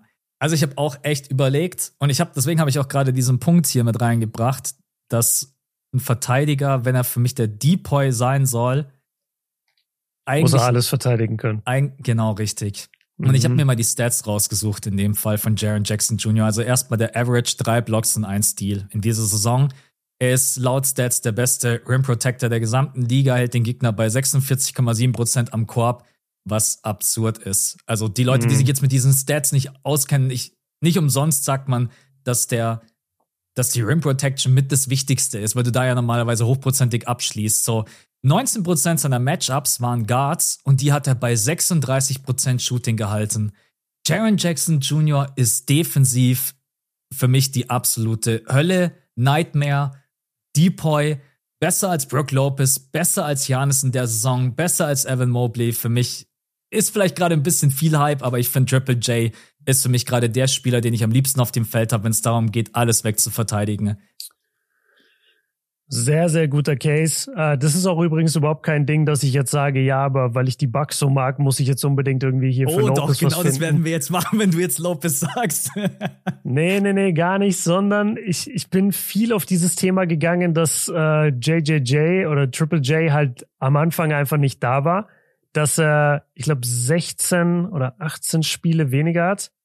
Ja, 16 Spiele hat er weniger als, als Lopez, als, als, oh, Lopez ja. Okay, ja. Krass, ja. Das finde ich schon ist schon irgendwo viel. eine, ja, genau, weil Lopez wird jetzt, wenn er noch die letzten drei, vier Spiele macht, dann kommt er so auf 79, 80 Spiele. So, das ist schon eine Hausnummer im Vergleich zu 60, 62 Spielen, was Jaron Jackson haben wird. Das fand ich interessant. Dann habe ich einen Stat gelesen, der kann jetzt vielleicht ein Tick veraltet sein, äh, irgendwie ein paar Tage, aber da geht es irgendwie darum, ähm, Lopez hat 616 Minuten mehr und 882 Würfe mehr verteidigt als Jackson. Ja, ich weiß. Ja, ich kenne 882 Würfe mehr contested als Jackson. Mhm. Das ist halt schon eine Hausnummer, muss ich sagen. Ähm, aber ich, weißt du was? Du hast mich überzeugt, weil ich bin auch ein Fan davon, wenn mein Depoy alles verteidigen kann. Und deswegen musste es eigentlich Triple J geben, weil er halt überall stattfindet. Und Lopez eben halt wirklich viel Drop Coverage spielt und vor allem über die Rim Protection kommt. Ähm, weißt du, was das ich Geilste ist? Hm? Dass nach den neuen Regularien Triple J gar nicht nominiert werden könnte. Wie viele Spiele hat er, hast Stimmt. du gerade gesagt? Er hat 60. Es würde nicht reichen. Oh. Es würde nicht reichen. Wie viele Spiele haben die Grizzlies noch? Wahrscheinlich auch vier, so wie alle. Die haben keine fünf Spiele mehr. Ich glaube nur noch vier oder drei. Die sind bei 78 äh, Spielen, ja. Das heißt, sie haben noch vier. Ja, dann würde er genau drunter durchgehen nach den neuen Regularien, aber die zählen diese Saison noch nicht. Ja. Kann sein, dass es dann dieses Jahr doch noch gewinnt. Eine Sache noch, wo ich jetzt doch wieder so ein bisschen in Richtung Bugs gehe. Ich finde, die ganze Medienwelt und die Liga auch hat sehr, sehr viel dieses Jahr über Drew Holiday geredet. Mhm. Und es ist eigentlich schade, dass wir nach wie vor immer sagen, ja, okay, aber ein Guard halt, ne? Guard kriegt den Award sowieso nicht. Letztes Jahr Marcus Smart war dann auch sehr kontrovers, Ja. dass er ihn am Ende bekommen hat. Und ich glaube, die Leute gucken beim Defender schon echt immer auf jemand, der halt auch wirklich Rim Protection liefert. Das kann Drew auch. Holiday natürlich nicht ja. mit seiner Größe. Dafür kann der halt Full Court äh, die Gegner pressen und der ist so eklig in der Verteidigung. Frag mal Devin Booker in den Finals vor zwei Jahren. Also ich würde ein bisschen Liebe noch geben wollen für, für Drew, aber am Ende würde ich auch mit, mit Jaren gehen. Ja. Ja, ich, ich gebe es Jaren, Depoy. Ich möchte dich noch fragen, was hältst du von der neuen Grenze für 65? Ähm, auch für die, auch für die All-NBA-Teams, was ich sehr überraschend fand. 65 Spiele ist so eine hohe Nummer. Ich sag dir ganz ehrlich, diese All-NBA-Teams, die ich jetzt da gerade zusammengestellt habe, die könnte ich, Mhm. die könnte ich fast komplett über den Haufen werfen mit den neuen Regeln. Ähm, Werden das dann ja, Garbage stimmt. All-NBA-Teams, weil die besten Spieler dann einfach nur 53, 55 Spiele machen? Also ich weiß nicht, ob beim Award, bei den Awards hätte ich, habe ich gesagt, okay, aber bei den All-NBA-Teams dann auch so eine krasse Grenze einzuführen, wenn ich mir meine Teams jetzt anschauen würde und würde das schon einhalten, dann wären das Teams, die ich jetzt nicht so feiern würde, glaube ich. Nee, aber das macht die NBA halt einfach so ein bisschen dieses, dieses Resting oder Load Management zu Mhm. verhindern. Weil die NBA natürlich sehr darunter leidet, dass wir jetzt ein Spiel haben wie Nuggets kommen nach Philadelphia, das passiert einmal im Jahr Ja. und Embiid spielt nicht. So, Die solche Pfeife. Dinge sollen da, solche Dinge sollen dadurch halt, sollen dadurch halt verhindert werden. Und ich finde auch, ich finde schon, dass bei All NBA das, die gleichen Kriterien angesetzt werden sollten wie bei den Awards. War bisher nicht so. Mhm. Also bei den Awards, ähm, ich weiß jetzt nicht für jeden Award, aber normalerweise musstest du schon so deine knapp 60 Spiele gemacht haben, ähm, damit, damit du nee, eigentlich über 60 Spiele, damit du wirklich eine Chance auf einen Award hast. All-NBA-Teams kannst du auch mal weniger gespielt haben und du kriegst trotzdem die Nominierung. Ich find's ganz gut, ehrlich gesagt. Ich find's gut für uns Fans, weil die Spieler dann mehr spielen. Und ich find's auch ein bisschen fairer, weil wenn du jetzt ja, wenn einer nur 50, 55 Spiele gemacht hat und der andere 80, das ist fast eine halbe Saison mehr. Ich finde schon, dass das gewürdigt werden sollte. Ja. Ja, das stimmt. Also ich habe auch, als ich gestern meine All-NBA-Teams zusammengestellt habe, hatte ich, und es wird gleich richtig kontrovers, weil ich habe dann ein, zwei Spieler, die über 75 Spiele gemacht haben und die stehen dann gegen Spieler, die bloß irgendwie 50 gemacht haben. Die mit 50 haben Mhm. vielleicht bessere Stats aufgelegt und sind vielleicht auch die besseren Spieler. Aber ich habe dann am Ende gesagt, ey, Alter, wenn jemand über 20 Spiele mehr macht als du, dann ist es mir egal, dann Deswegen, ich bin gleich echt gespannt bei unseren ganzen All-NBA-Teams, wie sehr du das schon hast, äh, wie sehr du das schon gewichtet hast oder noch gar nicht. Okay, Ja, doch. dann haben wir Rookie of the Year, Paolo Bencaro und Depoy Triple J. Mhm. Ich, ich würde mich auch für Lopez freuen. Ganz ehrlich, ist auch ein Spieler, den ich sehr, sehr geil finde. Also lassen wir uns da einfach mal überraschen. Ich glaube, da kann man diesem Jahr auch gar nicht so wirklich die, die falsche Entscheidung treffen. Aber für mich Mhm. ist es Triple J und für dich Okay. jetzt auch. Ja, für mich jetzt auch. Dann Gut, machen wir weiter mit, was möchtest du als nächsten Award? Mm, Also wir haben jetzt Six Man of the Year, Coach of the Year, Most Improved Player. Mhm. Das sind die drei, oder? Die uns jetzt im Moment fehlen und MVP machen wir dann erst nach den All-NBA-Teams. Weißt du, was wir, glaube ich, vergessen haben? Das ist mir gerade eben eingefallen. Clutch Player of the Year als neuen Award. Ah, okay. Aber ich, ich glaube, okay. Habe ich null vorbereitet und ich glaube, hat ist nicht De'Aaron ja, Fox. Ich glaube Ja, auch. De'Aaron Fox hat so krasse Stats, ne? Genau, richtig. Ich glaube, Mhm. das äh, weiß ich nicht, ob da noch irgendjemand anders mitreden kann. Aber ich, ich habe auch nur gesehen, Darren Fox hat irgendwie so und so viel Klatschwürfe mehr als der zweite. Deswegen ist mir das Okay. gerade eben noch eingefallen, dass es doch noch irgendeinen Award gab, der bisher nicht äh, vergeben wurde. Dann machen wir weiter mit Coach of the Year. Oder mit was willst du? Coach of the Year, ja. Da bin ich jetzt erstmal auf deinen Pick gespannt, ob du da mit der generellen Meinung gegangen bist oder, oder, oder ob du einen Outsider-Pick hast. Ich gehe mit der generellen Meinung. Die Sacramento okay. Kings haben eine Saison gespielt, die niemand erwartet hätte. Mike Brown hat bewiesen, was ein unglaublich guter Coach er ist. Äh, und wenn du dann so einen Swing hinlegst von so einer negativen Bilanz zu so einer positiven Bilanz zu der besten Offense der gesamten NBA und seit 16, 17 Jahren dann endlich mal wieder die Playoffs erreichst, ich würde mich ganz, ganz schlecht fühlen, wenn ich jemand anderen pick. Du kannst natürlich immer andere Leute picken, besonders die dann irgendwie oben an der 1, 2 oder 3 stehen. Aber für mich ist es schon Mike Brown, wenn ich ehrlich bin. Und das ist, glaube okay. ich, die generelle Meinung, auf die du auch jetzt gerade hinaus wolltest. Und jetzt bin ich mal gespannt, was du noch mit dabei hast. Ja, also das Ding ist, ich gönn's Mike Brown total. Ähm, er wird's zu 99 Prozent werden und das wahrscheinlich auch verdient. Ich will jetzt nicht mal sagen, dass mein Pick unbedingt der ist, wo ich sage, ey, der müsste aber auch. Aber ich finde, das ist ein Coach, das wird total unterschätzt, was der diese Saison leisten musste. Und das ist Taylor Jenkins von den Memphis Grizzlies. Mhm.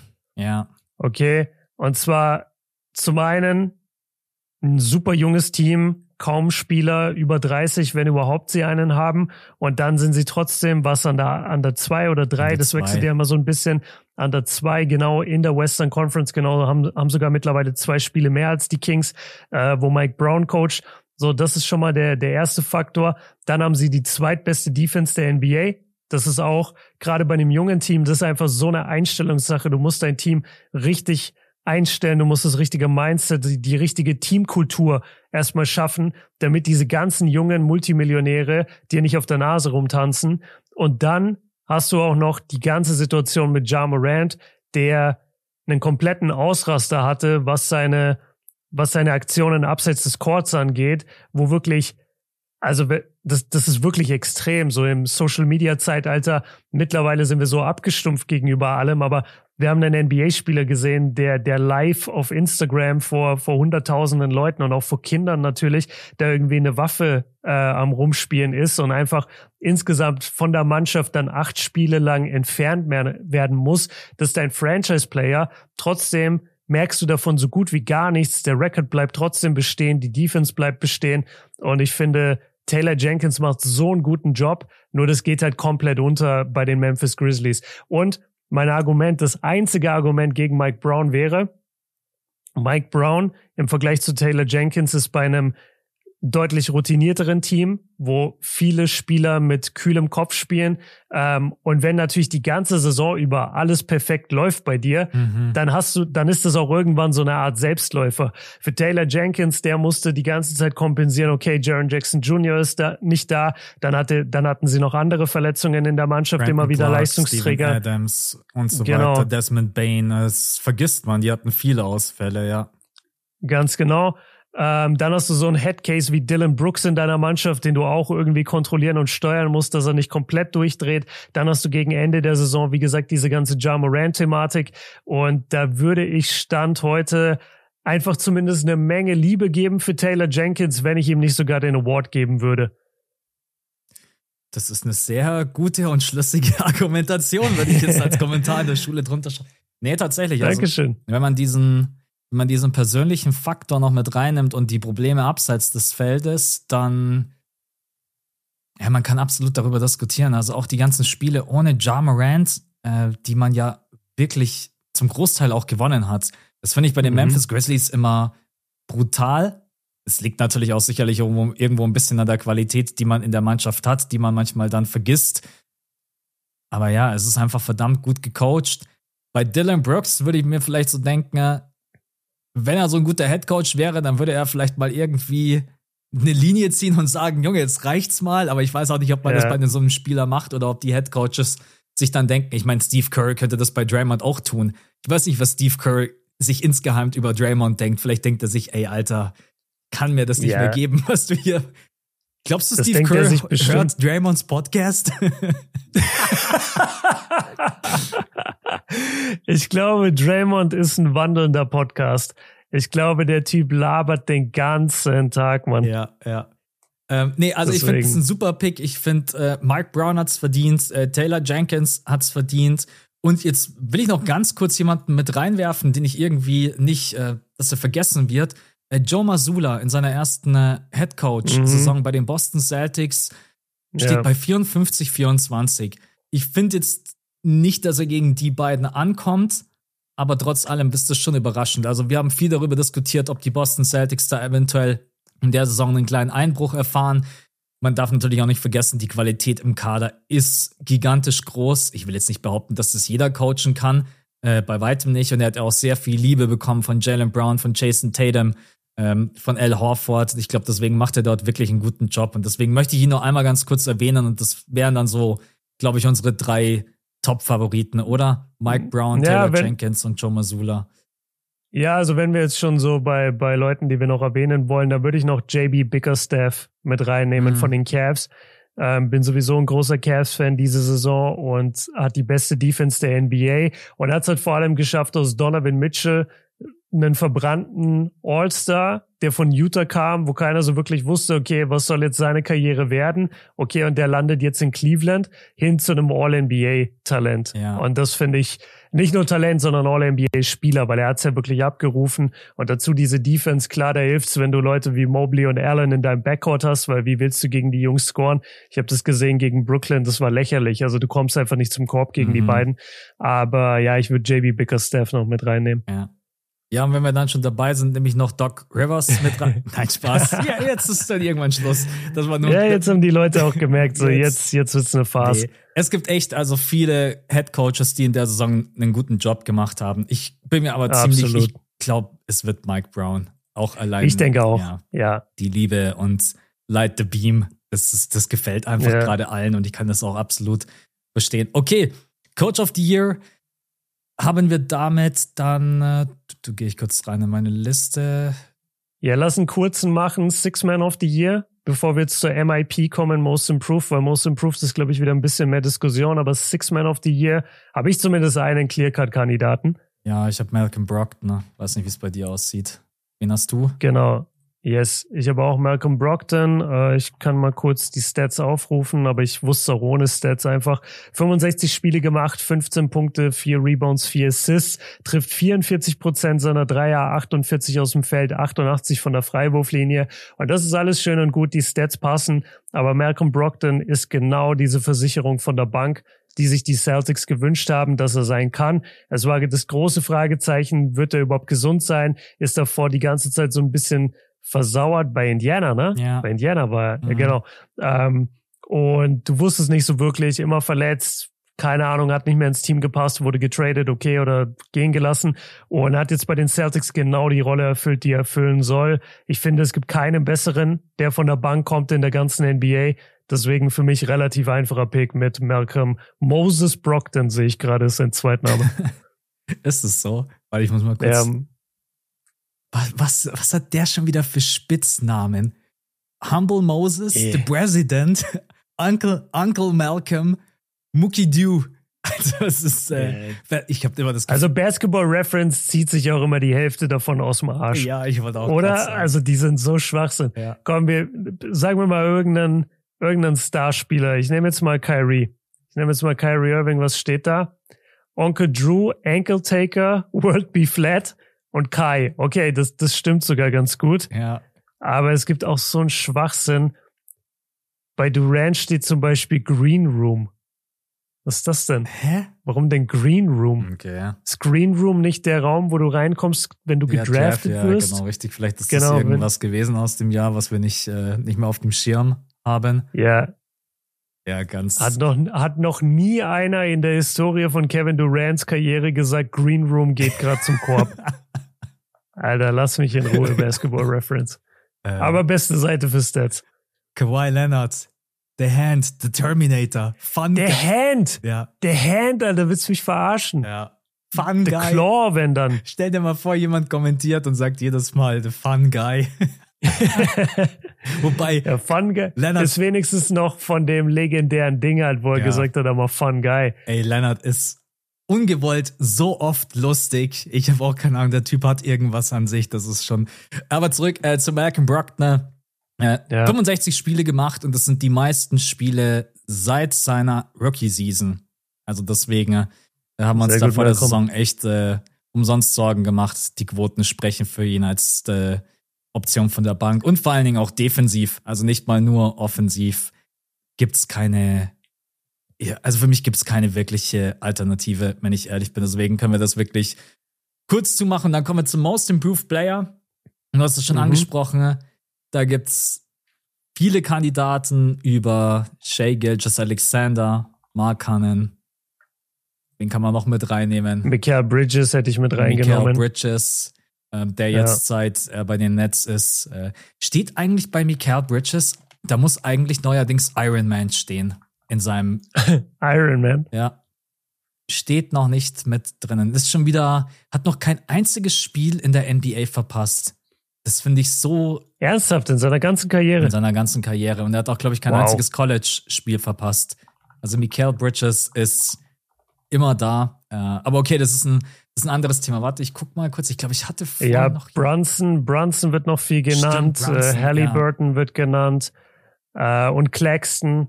Aber ja, eigentlich Brunson noch viel. Mhm. Und jetzt ist halt diese, diese Grundsatzdiskussion. Ab wann, welchen Sprung zählt man mehr von, ich bin mehr oder weniger schon Star zu All-Star und Superstar mhm. oder von, ich bin noch gar nichts in der NBA oder ein Rollenspieler zu, ich bin Franchise-Player. Ja. So, das ist so schwer irgendwie, weil Shay hat den Sprung gemacht von, ich bin der Star bei den Oklahoma City Thunder zu, ich bin Top 10 Player der NBA. Mhm. Das ist natürlich ein Riesensprung. Aber Markinen hat den Sprung gemacht von, ey, ich wurde getradet von den Cavs. Die wollten mich, die wollten ihn nicht mehr, weil er so schlecht war. Das war ein Rotation Player, der nirgendwo Anklang fand. Und dann geht er zu den Jazz und ist der Franchise Player und macht irgendwie 24 Punkte im Schnitt. So, und jetzt frage ich dich halt ehrlich und, und wird All-Star. Und jetzt frage ich dich ehrlich, was ist der größere oder beeindruckendere Sprung? Du weißt, ich war immer jemand, der gesagt hat, SGA Shay Gilgis Alexander. Aber ich höre jetzt auch okay. einfach mal auf das, was mich mehr beeindruckt und versuche einfach mal auch die ganzen Stats auszublenden und das, was Markanen abgeliefert hat in der Saison. 25,6 Punkte. Also er hat sich einfach um 11 Punkte gesteigert. Die Quoten, mhm. Career High aus dem Feld, Career High von der Drei-Punkte-Linie, Career High von der Freiwurflinie, Career Ah, nee, Rebounds hat er in seinem zweiten Jahr schon mal mehr geholt, okay. Aber ansonsten, ey, der, er hat sich einfach so krass entwickelt. Ihr müsst mal überlegen, Björn hat es gerade gesagt, wirklich ein Spieler, der von den Bulls zu den Cavs getradet wurde, ähm, der dort gar nicht so schlecht gespielt hat, aber nie, also niemals auf dem Niveau jetzt wie in dieser Saison. Genau. Übrigens, ich glaube, der erste Spieler mit 200 Dreiern und 100 Dunks, wenn ich das äh, vorhin ganz kurz richtig gelesen habe. Wir haben echt für alle es Stats gibt, im Basketball, gibt, ey. Es gibt für alle Stats. Aber ich glaube, was die Leute damit einfach bloß so ein bisschen sagen wollten, ne, ein Spieler, der so athletisch ist und so werfen kann. Ich glaube, das ist so ein bisschen die Geschichte hinter dieser Statistik, weswegen die so genannt wird. Äh, er war All-Star-Starter, oder? Ja. ähm, Doch, weiß ich ja. nicht mehr, aber Doch, ja, er war auf jeden Fall All-Star. Und auf der anderen Seite jemand, der sich dann zu einem Top-10-Player entwickelt. Ich, keine Ahnung. Es ist auch krass, aber irgendwie, ich würde es, glaube ich, Markanen geben. Es ist ein Cointoss. Ich glaube, ja. wenn du jetzt SGA sagen würdest, würde ich dir nicht sagen, du bist verrückt. Ich würde sagen, hey, mhm. absolut, kann man machen. Aber ich finde ja. die Entwicklung von Markanen schon enorm. Also in allen Bereichen hat er sich einfach so krass verbessert. Ähm, ja, deswegen. Und ist auch erst 25 Jahre jung. Also darf man auch nicht vergessen. Genau der finnische LeBron, wie du immer so schön sagst. yes. Ja. ja, habe ich, nichts hinzuzufügen. Habe ich nichts hinzuzufügen. Ich gebe es Markinen. Der Schritt von Shay ist natürlich auch gigantisch. Das darf man auch nicht unterschätzen. Aber der Typ ist seit ein paar Jahren der Franchise-Player bei OKC, so schwach OKC natürlich auch am Anfang war. Jetzt sind sie natürlich auch sehr weit gekommen. Das darf man auch irgendwie nicht außer Acht lassen. Da hat Shay natürlich auch einen großen Anteil dran. Aber auch die anderen in der Mannschaft sind jetzt keine Lappen. Also wir haben ja schon über Jalen Williams geredet. Wir haben schon über Lou Dort geredet. Josh Giddy ist ein mhm. Riesentalent. Also die Thunder sind auch einfach halt wirklich ein gutes Team. Super jung halt, so ein bisschen wie Orlando. Aber da ist ja trotzdem Basketballtalent da.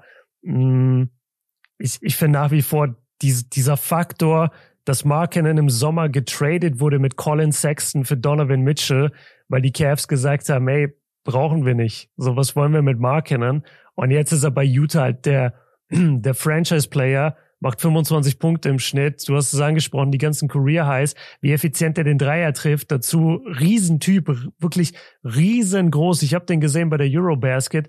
Der, der ist riesig. Deswegen sage ich immer Finisher LeBron, weil der so ein Monster ist. Und ich, ich muss es einfach ihm geben. Ich finde seinen Sprung ein bisschen bisschen krasser noch als das, was Shay geliefert hat, auch wenn Shay auch auf einem anderen Niveau sich gesteigert hat, wo du sagst so, ey, auch sehr krass und beeindruckend. Ich will das auch einmal kurz vorlesen, weil ich finde, er hat das einfach total verdient. Äh, von 24,5 mhm. auf 31,5 Punkte. 31,5 ja. Punkte ist schon auch wahnsinnig gut. 51 Prozent aus dem Feld. Es ist der beste Driver in der Liga. Ich glaube, da gibt's auch mittlerweile keine zwei Meinungen mehr. Der Dreier fällt mal so und mal so, 34,6 Prozent. Und von der Freiwurflinie 10,9 Freiwurf-Attempts und der, die trifft er mit 90,8. Ich bin übrigens mhm. mal gespannt, ob irgendwann die Leute bei SGA auch mal anfangen zu meckern, so wie bei Janis und bei Embiid. Sobald der ja, Junge, natürlich. der zieht jedes Spiel auch seine 11, 12 Freiwürfe und irgendwann ja. wird der Punkt kommen. Was man bei ihm noch dazu nehmen kann, er ist halt auch ein wahnsinnig guter Verteidiger. 1,7 Steals und ein Block, das ist schon auch bärenstark. Mhm. Ich bin ehrlich zu dir, ich wünschte, ich könnte einfach beiden den Award in die Hand drücken und sagen, ey, ihr habt's beide verdient. Am Ende muss jeder für sich selber entscheiden, was ist die krassere Entwicklung. Und wir beide sagen, Mark Cannon, oder? Ja, ich habe gerade überlegt, es gibt ja, es gab hier und da in NBA History, ich glaube ein oder zweimal gab es einen Co-MVP, wo wirklich zwei Spieler ausgezeichnet wurden. Und hier in dem Fall könnte ich mir echt mal einen Co-MIP vorstellen, weil mhm. beide Riesensprung gemacht, beide musst du eigentlich auszeichnen dafür. Und ja, wenn du dich entscheiden musst, dann nehme ich Markinen. Aber du hast gerade auch nochmal einen super Case gemacht für Shea und alles aufgezählt. Die Defense kommt noch dazu. Ist natürlich ein sehr langer Verteidiger mit langen Armen auf seiner Position. Also ich, ich gehe mit, ich gehe mit Markinen, aber ich würde Shea genauso gönnen irgendwo. Jo, so, okay. jetzt hätte ich beinahe zum MVP übergeleitet und dann ist mir eingefallen, wir haben noch nee, gar nicht nee, die All-NBA-Teams gemacht. Und das wird genau. jetzt wahrscheinlich das mit Abstand kontroverseste Thema, wenn ich auch auf meine Liste schaue, es wird so kontrovers. Ich, ich sag, wir haben, wir haben keine einzige Liste, ist bei uns gleich. Also wir haben bestimmt oh, okay. immer ein, zwei Spieler, Ansage. die komplett unterschiedlich sind. Wie machen wir es? Wir fangen an mit dem dritten, gehen dann zum zweiten genau. und dann machen wir das All-NBA First und dann, wenn wir da durch sind, benennen wir unseren MVP. Exakt. Und jetzt brauche ich bitte von dir dein drittes Team, weil ich habe ich habe auf dem zweiten Forward-Spot von meinem dritten Team habe ich vier Leute, mhm. weil ich mich einfach nicht entscheiden kann. Und ich bin jetzt gespannt, wen du hast. Ja, ich fand es auch unglaublich schwierig. Also, ich habe Dame in diesem okay. Team. Ich habe Ja Morant in diesem Team, was mir unglaublich schwer fiel, ihn nicht weiter hoch zu ranken. Aber kann ich gleich mhm. noch was mhm. dazu sagen. Und jetzt kommen die beiden Spieler, die kontrovers sein werden, zu 100 Prozent. Mikael Bridges und Julius Randle. Ich sehe deinen Gesichtsausdruck und ich werde dich gleich komplett davon überzeugen. Ich, hab, ich kann dir jetzt schon sagen, ich habe keinen Kevin Durant, ich habe keinen LeBron James und ich habe keinen äh, Kawhi Leonard in keinem der drei Teams. Okay, also mutig auf jeden Fall. Das ist mein zweiter Vorname. Ich, ich kann mir, ich, ja glaube ich, Max, Max Mutig Mustermann. ähm, Joel Hans im Beat. Ja, Joel Hans im Beat, genau. Also pass auf, Ach so, und ich habe übrigens ich AD auf der 5. Ich habe AD noch auf der 5. Anthony Davis. Okay, warte mal. Okay, ja gut, dann, dann wird's richtig kontrovers. Hau mal du, also, hau mal du erstmal dein Team raus, das, dass wir das ein bisschen vergleichen können. Ja, boah, wir sind so meilenweit voneinander entfernt. Ich habe De'Aaron Fox. Mhm. Ich habe Ja Morant. Ja. Ich habe Mark Cannon. Ja. Ich habe Sabonis. Die sind für mich Locks. Oh, Sabonis so. habe ich vergessen. Ich habe Sabonis auf der 5. So, und jetzt dieser finale, dieser finale Forward-Spot habe ich für Paul George, Kawhi, Anthony Davis oder LeBron. Das Problem ist, dass die alle relativ wenig Spiele haben und alle auch totale Durchhänge hatten in der Saison, wo ich sie gar nicht gefeiert habe. Mhm. Aber ich kann auch jedem von denen den Spot geben und ich kann mich einfach nicht entscheiden. Wenn ich mich festlegen müsste, würde ich es wahrscheinlich zwischen, nee, wenn, wenn ich komplett mich festlegen müsste, würde ich es wahrscheinlich AD geben. Ja. Aber wie oft hat mich AD hängen lassen von den Erwartungen her in dieser Saison. Deswegen weiß ich nicht, ob es verdient. Aber ja, das ist meins. Also Fox, Morant, Markinen, AD, Sabonis, sage ich jetzt okay. einfach mal. Lass doch einfach mal ein bisschen zusammenarbeiten. Das ist doch auch ganz mhm. geil, dass man mit zwei Meinungen vielleicht dann auf die richtigen Teams kommt. Äh, hast du Dame gar nicht mit dabei? Ich habe Dame leider nicht dabei. Er hat es nicht geschafft. Und zwar, weil, warte, kann ich dir sagen, Dame hat 58 Spiele gemacht. Mhm. Und ich hatte jetzt hier die Wahl mit Fox, der hat 70 Spiele. Und Morant, der hatte, okay, 59 Spiele, hat aber fast ähnliche Stats und spielt halt bei einer Mannschaft so und das ist für mich entscheidend bei All NBA, das zähle ich mit rein ich zähle mit rein, ob du deine Stats machst bei einem Loser-Team oder bei einem Team, das competet. Mhm. Und Ja ist halt an der zwei im Westen und Dame ist das hundertste Jahr in Folge gefühlt bei einer Mannschaft, die schon wieder nicht, für, nicht mal fürs Play-In competet. Ja. Und da muss ich einfach sagen, das, das sehe ich ein bisschen, das sehe ich nicht ganz so krass dann. Und dann muss ich Ja Morant da den, den Vortritt geben vor Dame.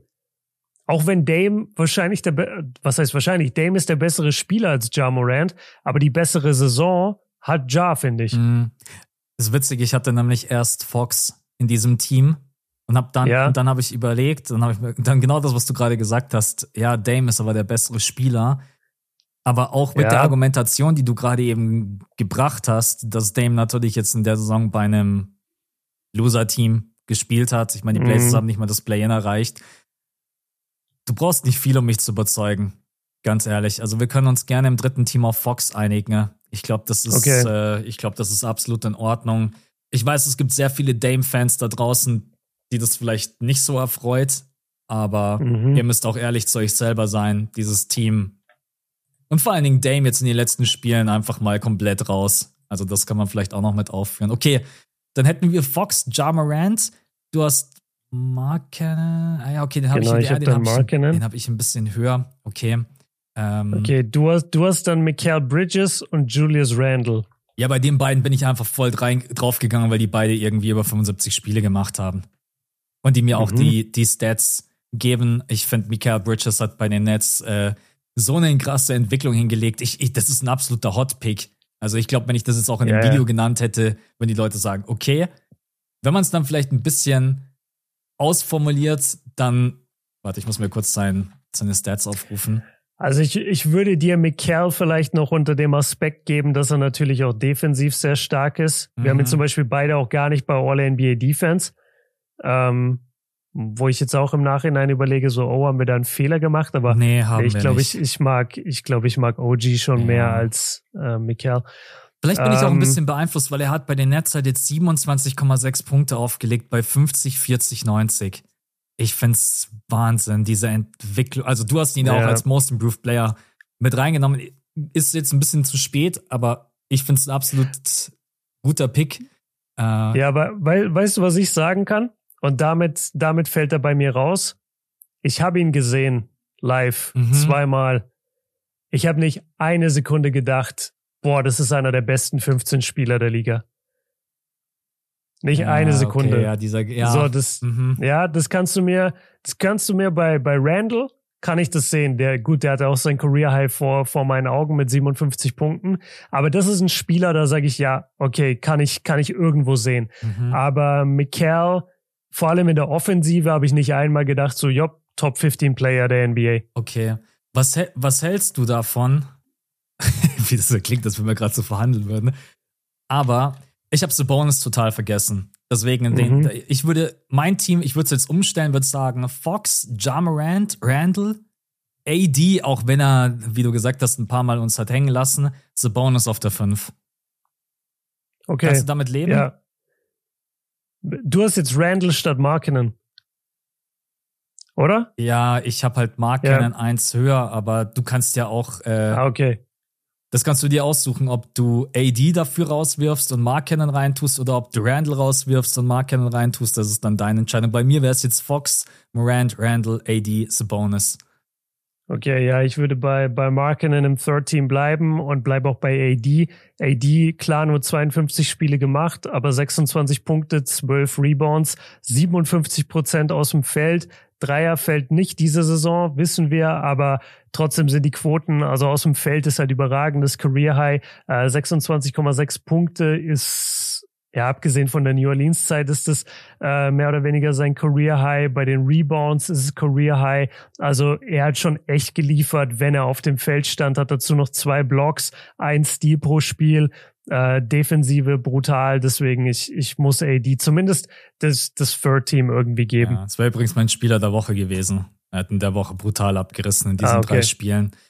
Ja. Ähm, dann würde ich sagen, wir machen einfach weiter. Dann können wir ja schauen, wie wir. Second Team. Genau. Ja, äh, okay. Du hast, glaube ich, vorhin angefangen, genau, jetzt sage ich dir meins zuerst. Ja.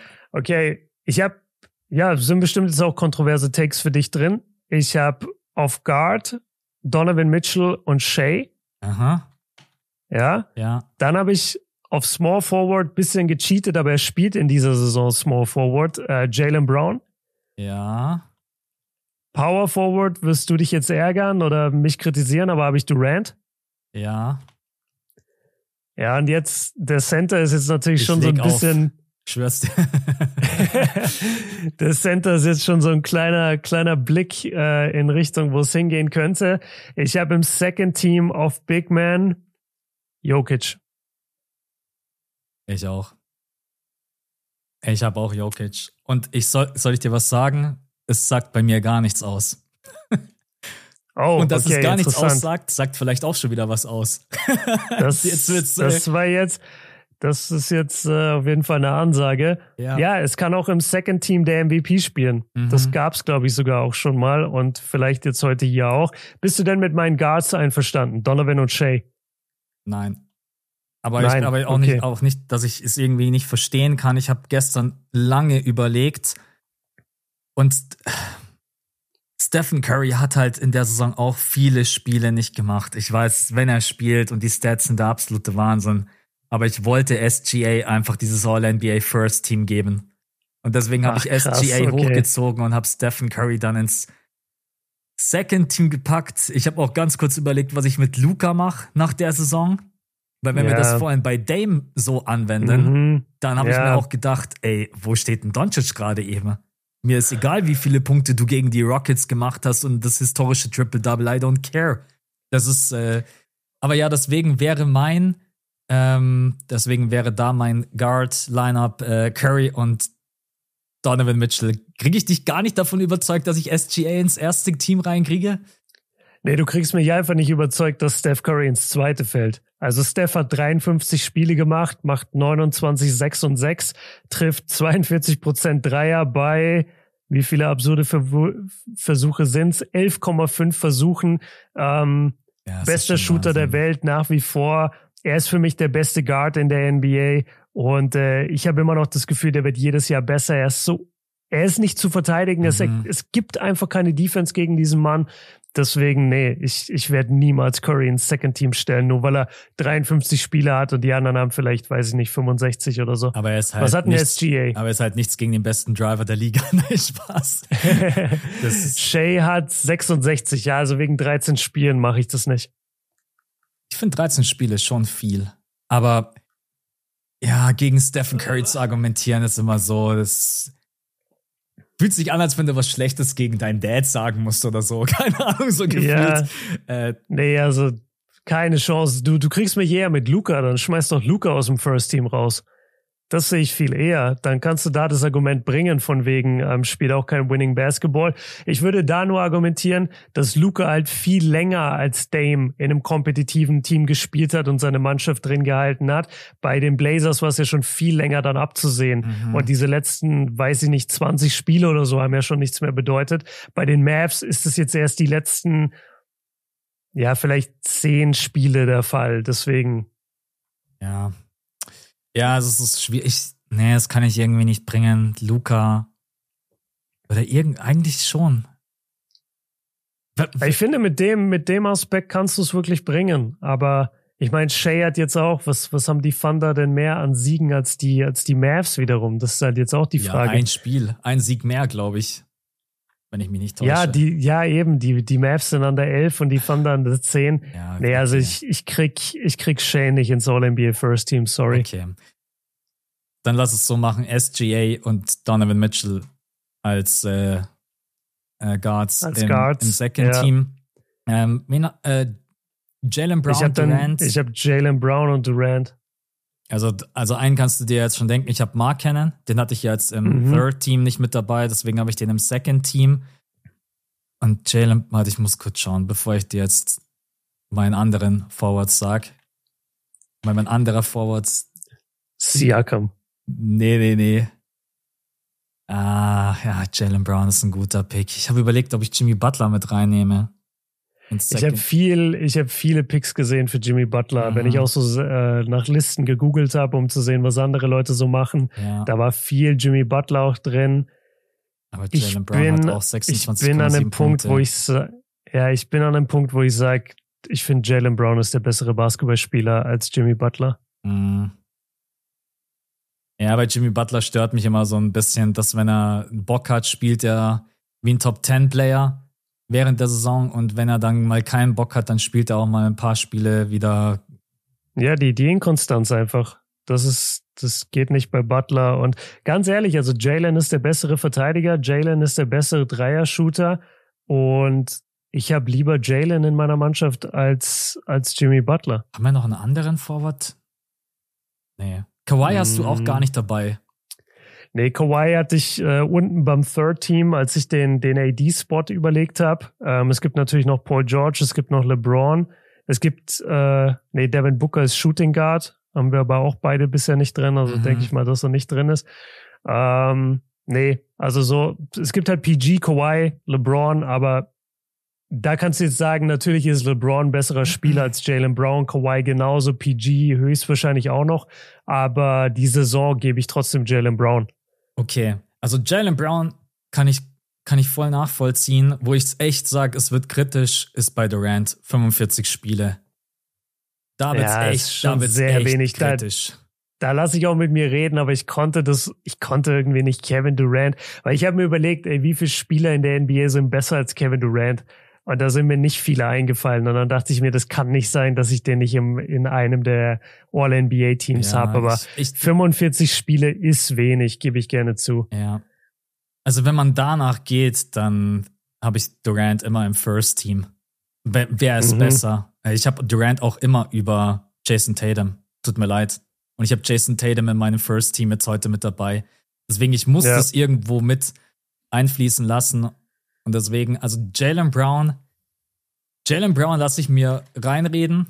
Mhm. Durant nicht. Nicht gegen Mark Okay. Cannon. Geh weg.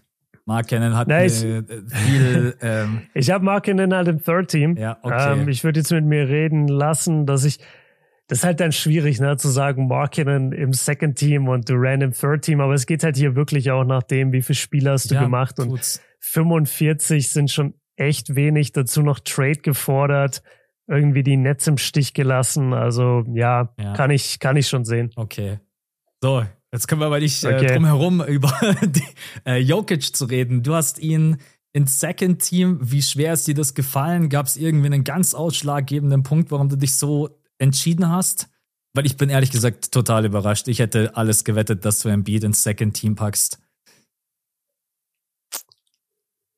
Jetzt ändere Ja, nicht deine Frage, Meinung, was ist dreh durch. Ist, ist, ist halt jetzt die, ist halt jetzt die Frage, ob ich jetzt schon mein, mein Case dann quasi mache. Ich, ich sag mal so, Embiid spielt beide Seiten des Feldes, Jokic nur eine. Das wäre jetzt mal der, der erste Case, warum ich Embiid im First Team hab. mhm. Ähm, von den Spielen her sind sie beide, nee, Jokic hat natürlich mehr Spiele, aber jetzt auch nicht so signifikant mehr. Also Embiid hat 64 und ich glaube, Jokic hat so 78 67, oder so. 67 hat Jokic. 67 Ja, nur. drei Spiele mehr. Ja, gut, also dann verstehe ich das jetzt äh, auch noch besser. Ich habe noch andere Verstehe ich Punkte. die Aufregung gar nicht. Nee, nee, ich, ich habe noch andere Punkte. Ich wollte jetzt nur noch nicht alles, alles verraten, aber. Dann lass ja, doch ich- erstmal ich- so stehen und wir können dann ja gleich nochmal drüber reden. Und wenn wir jetzt beim First Team sind, dann lasse ich das jetzt auch erstmal so Genau. stehen. Ähm, Ich meine, wir haben es eh schon genannt. Also unser First Team ist Curry und Doncic genau. Janis auf den Tatum. Guard-Positionen. Genau, Tatum, Janis, Embiid. Ja. So. Das ist ja geil, dann haben wir ja doch beide genau das gleiche First Team, obwohl Second und Third komplett unterschiedlich sind.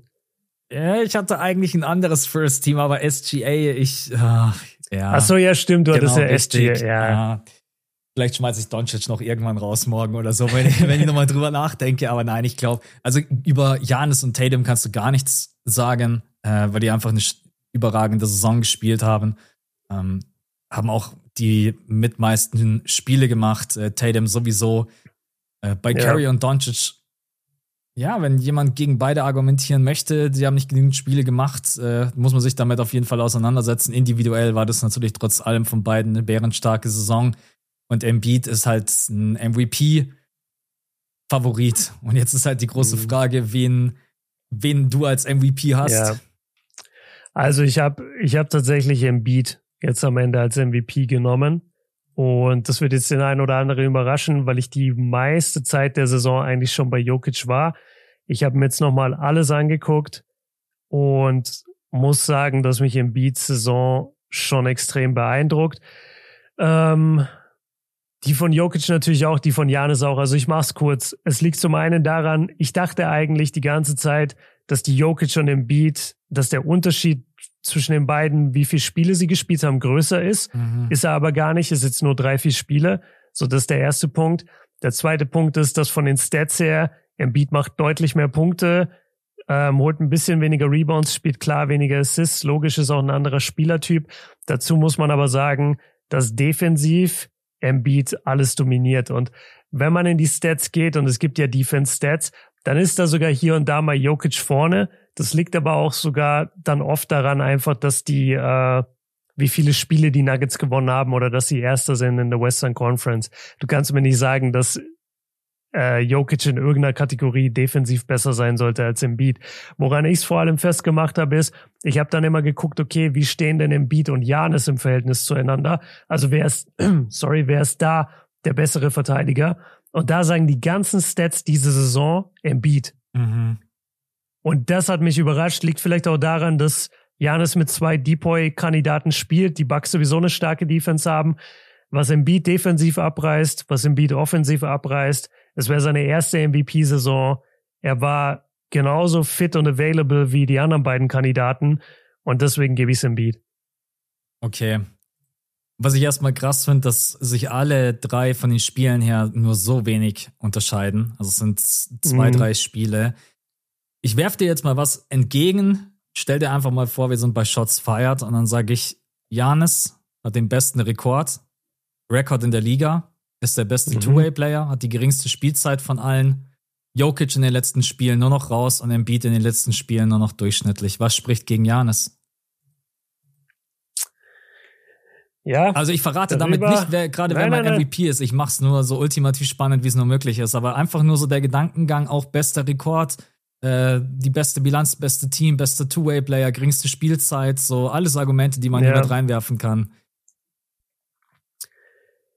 Ich würde dir entgegnen, ich habe die Bugs. Du würdest mich erstmal ausschreien bei Shots feiert. Lass mich doch mal ausreden. ich, ich würde einfach argumentieren, dass ich Embiid für den Erfolg des Sixers als wichtiger erachte als Janis für den Erfolg der Bucks. Damit will ich nicht sagen, die Bucks wären ohne Janis an der gleichen Stelle des Schwachsinn. Aber der Supporting Cast, den Janis an der Seite hat und jetzt schon über mehrere Jahre und der ist auch noch Championship erfahren, dieser Core. Und Drew Holiday hat einen Riesensprung nach vorne gemacht in dieser Saison, deswegen wurde er auch All-Star. Ich glaube, dass Embiid wertvoller ist für die Sixers, als es Janis im Moment für die Bucks ist. Ja.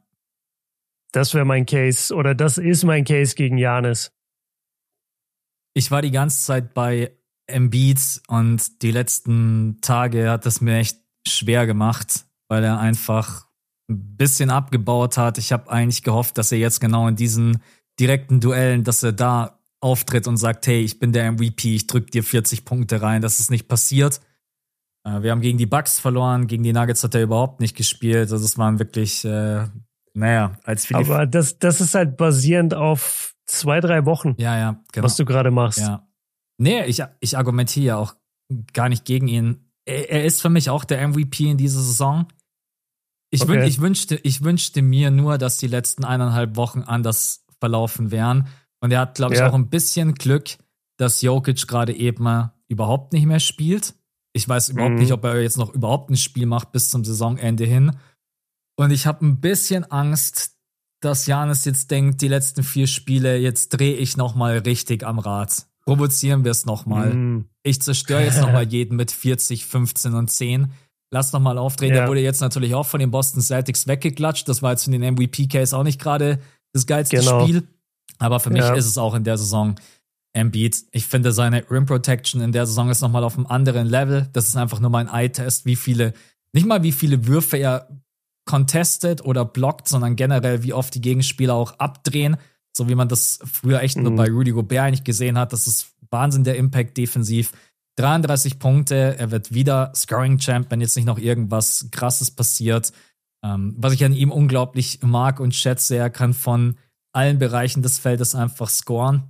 Das tut mir bei Janis immer so ein bisschen weh, einfach, wenn er dann der Dreier, der halt einfach schwierig ist, vor allen Dingen, wenn er gegen die Boston Celtics nach vorne dribbelt, Transition und nimmt damit 20 Sekunden auf der Uhr den Pull-Up-Dreier, da denke ich mir dann immer auch, da muss ich oft an dich denken und da denke ich mir so, was denkt jetzt gerade eben Björn? Äh, aber ja. wahrscheinlich genauso wie wenn du Embiid siehst, der packt in seinen Pump-Fake aus, denkt wahrscheinlich auch jeder irgendwie gefühlt an mich. Nee, ich muss sagen, Embiid in der Saison, aber es ist wirklich 2%, 3%. Wir haben die letzten okay. MVP-Standings äh, gesehen. Ich glaube, Embiid war vorne mit zwei Punkten oder drei Punkten. Also es ist mhm. super knapp, Embiid. Aber ich, mich würde es auch nicht überraschen, wenn in den letzten drei, vier Spielen äh, sich noch was tut. Aber die, äh, ganz kurz, die Sixers spielen jetzt noch.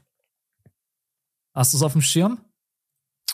Äh, gegen wen sie spielen? Warte, kann ich dir sagen. Celtics. Die spielen noch Celtics. Nets. Ja. Das ist brutal. Also diese Spiele wäre schon nicht schlecht, wenn er da nochmal zeigen würde, ey, ich bin der, der wichtigste Spieler bei den Sixers. Und wenn er die vielleicht jetzt auch alle verlieren sollte. Ja, aber ich sag, Embiid ist der MVP. Jokic fehlt mir in der Saison einfach ein bisschen was, besonders der defensive Aspekt. Äh, und Janis, ja, fehlt mir auch irgendwie ein kleines bisschen was. Am Ende kannst du es sicherlich allen drei geben. Ich gebe es Embiid.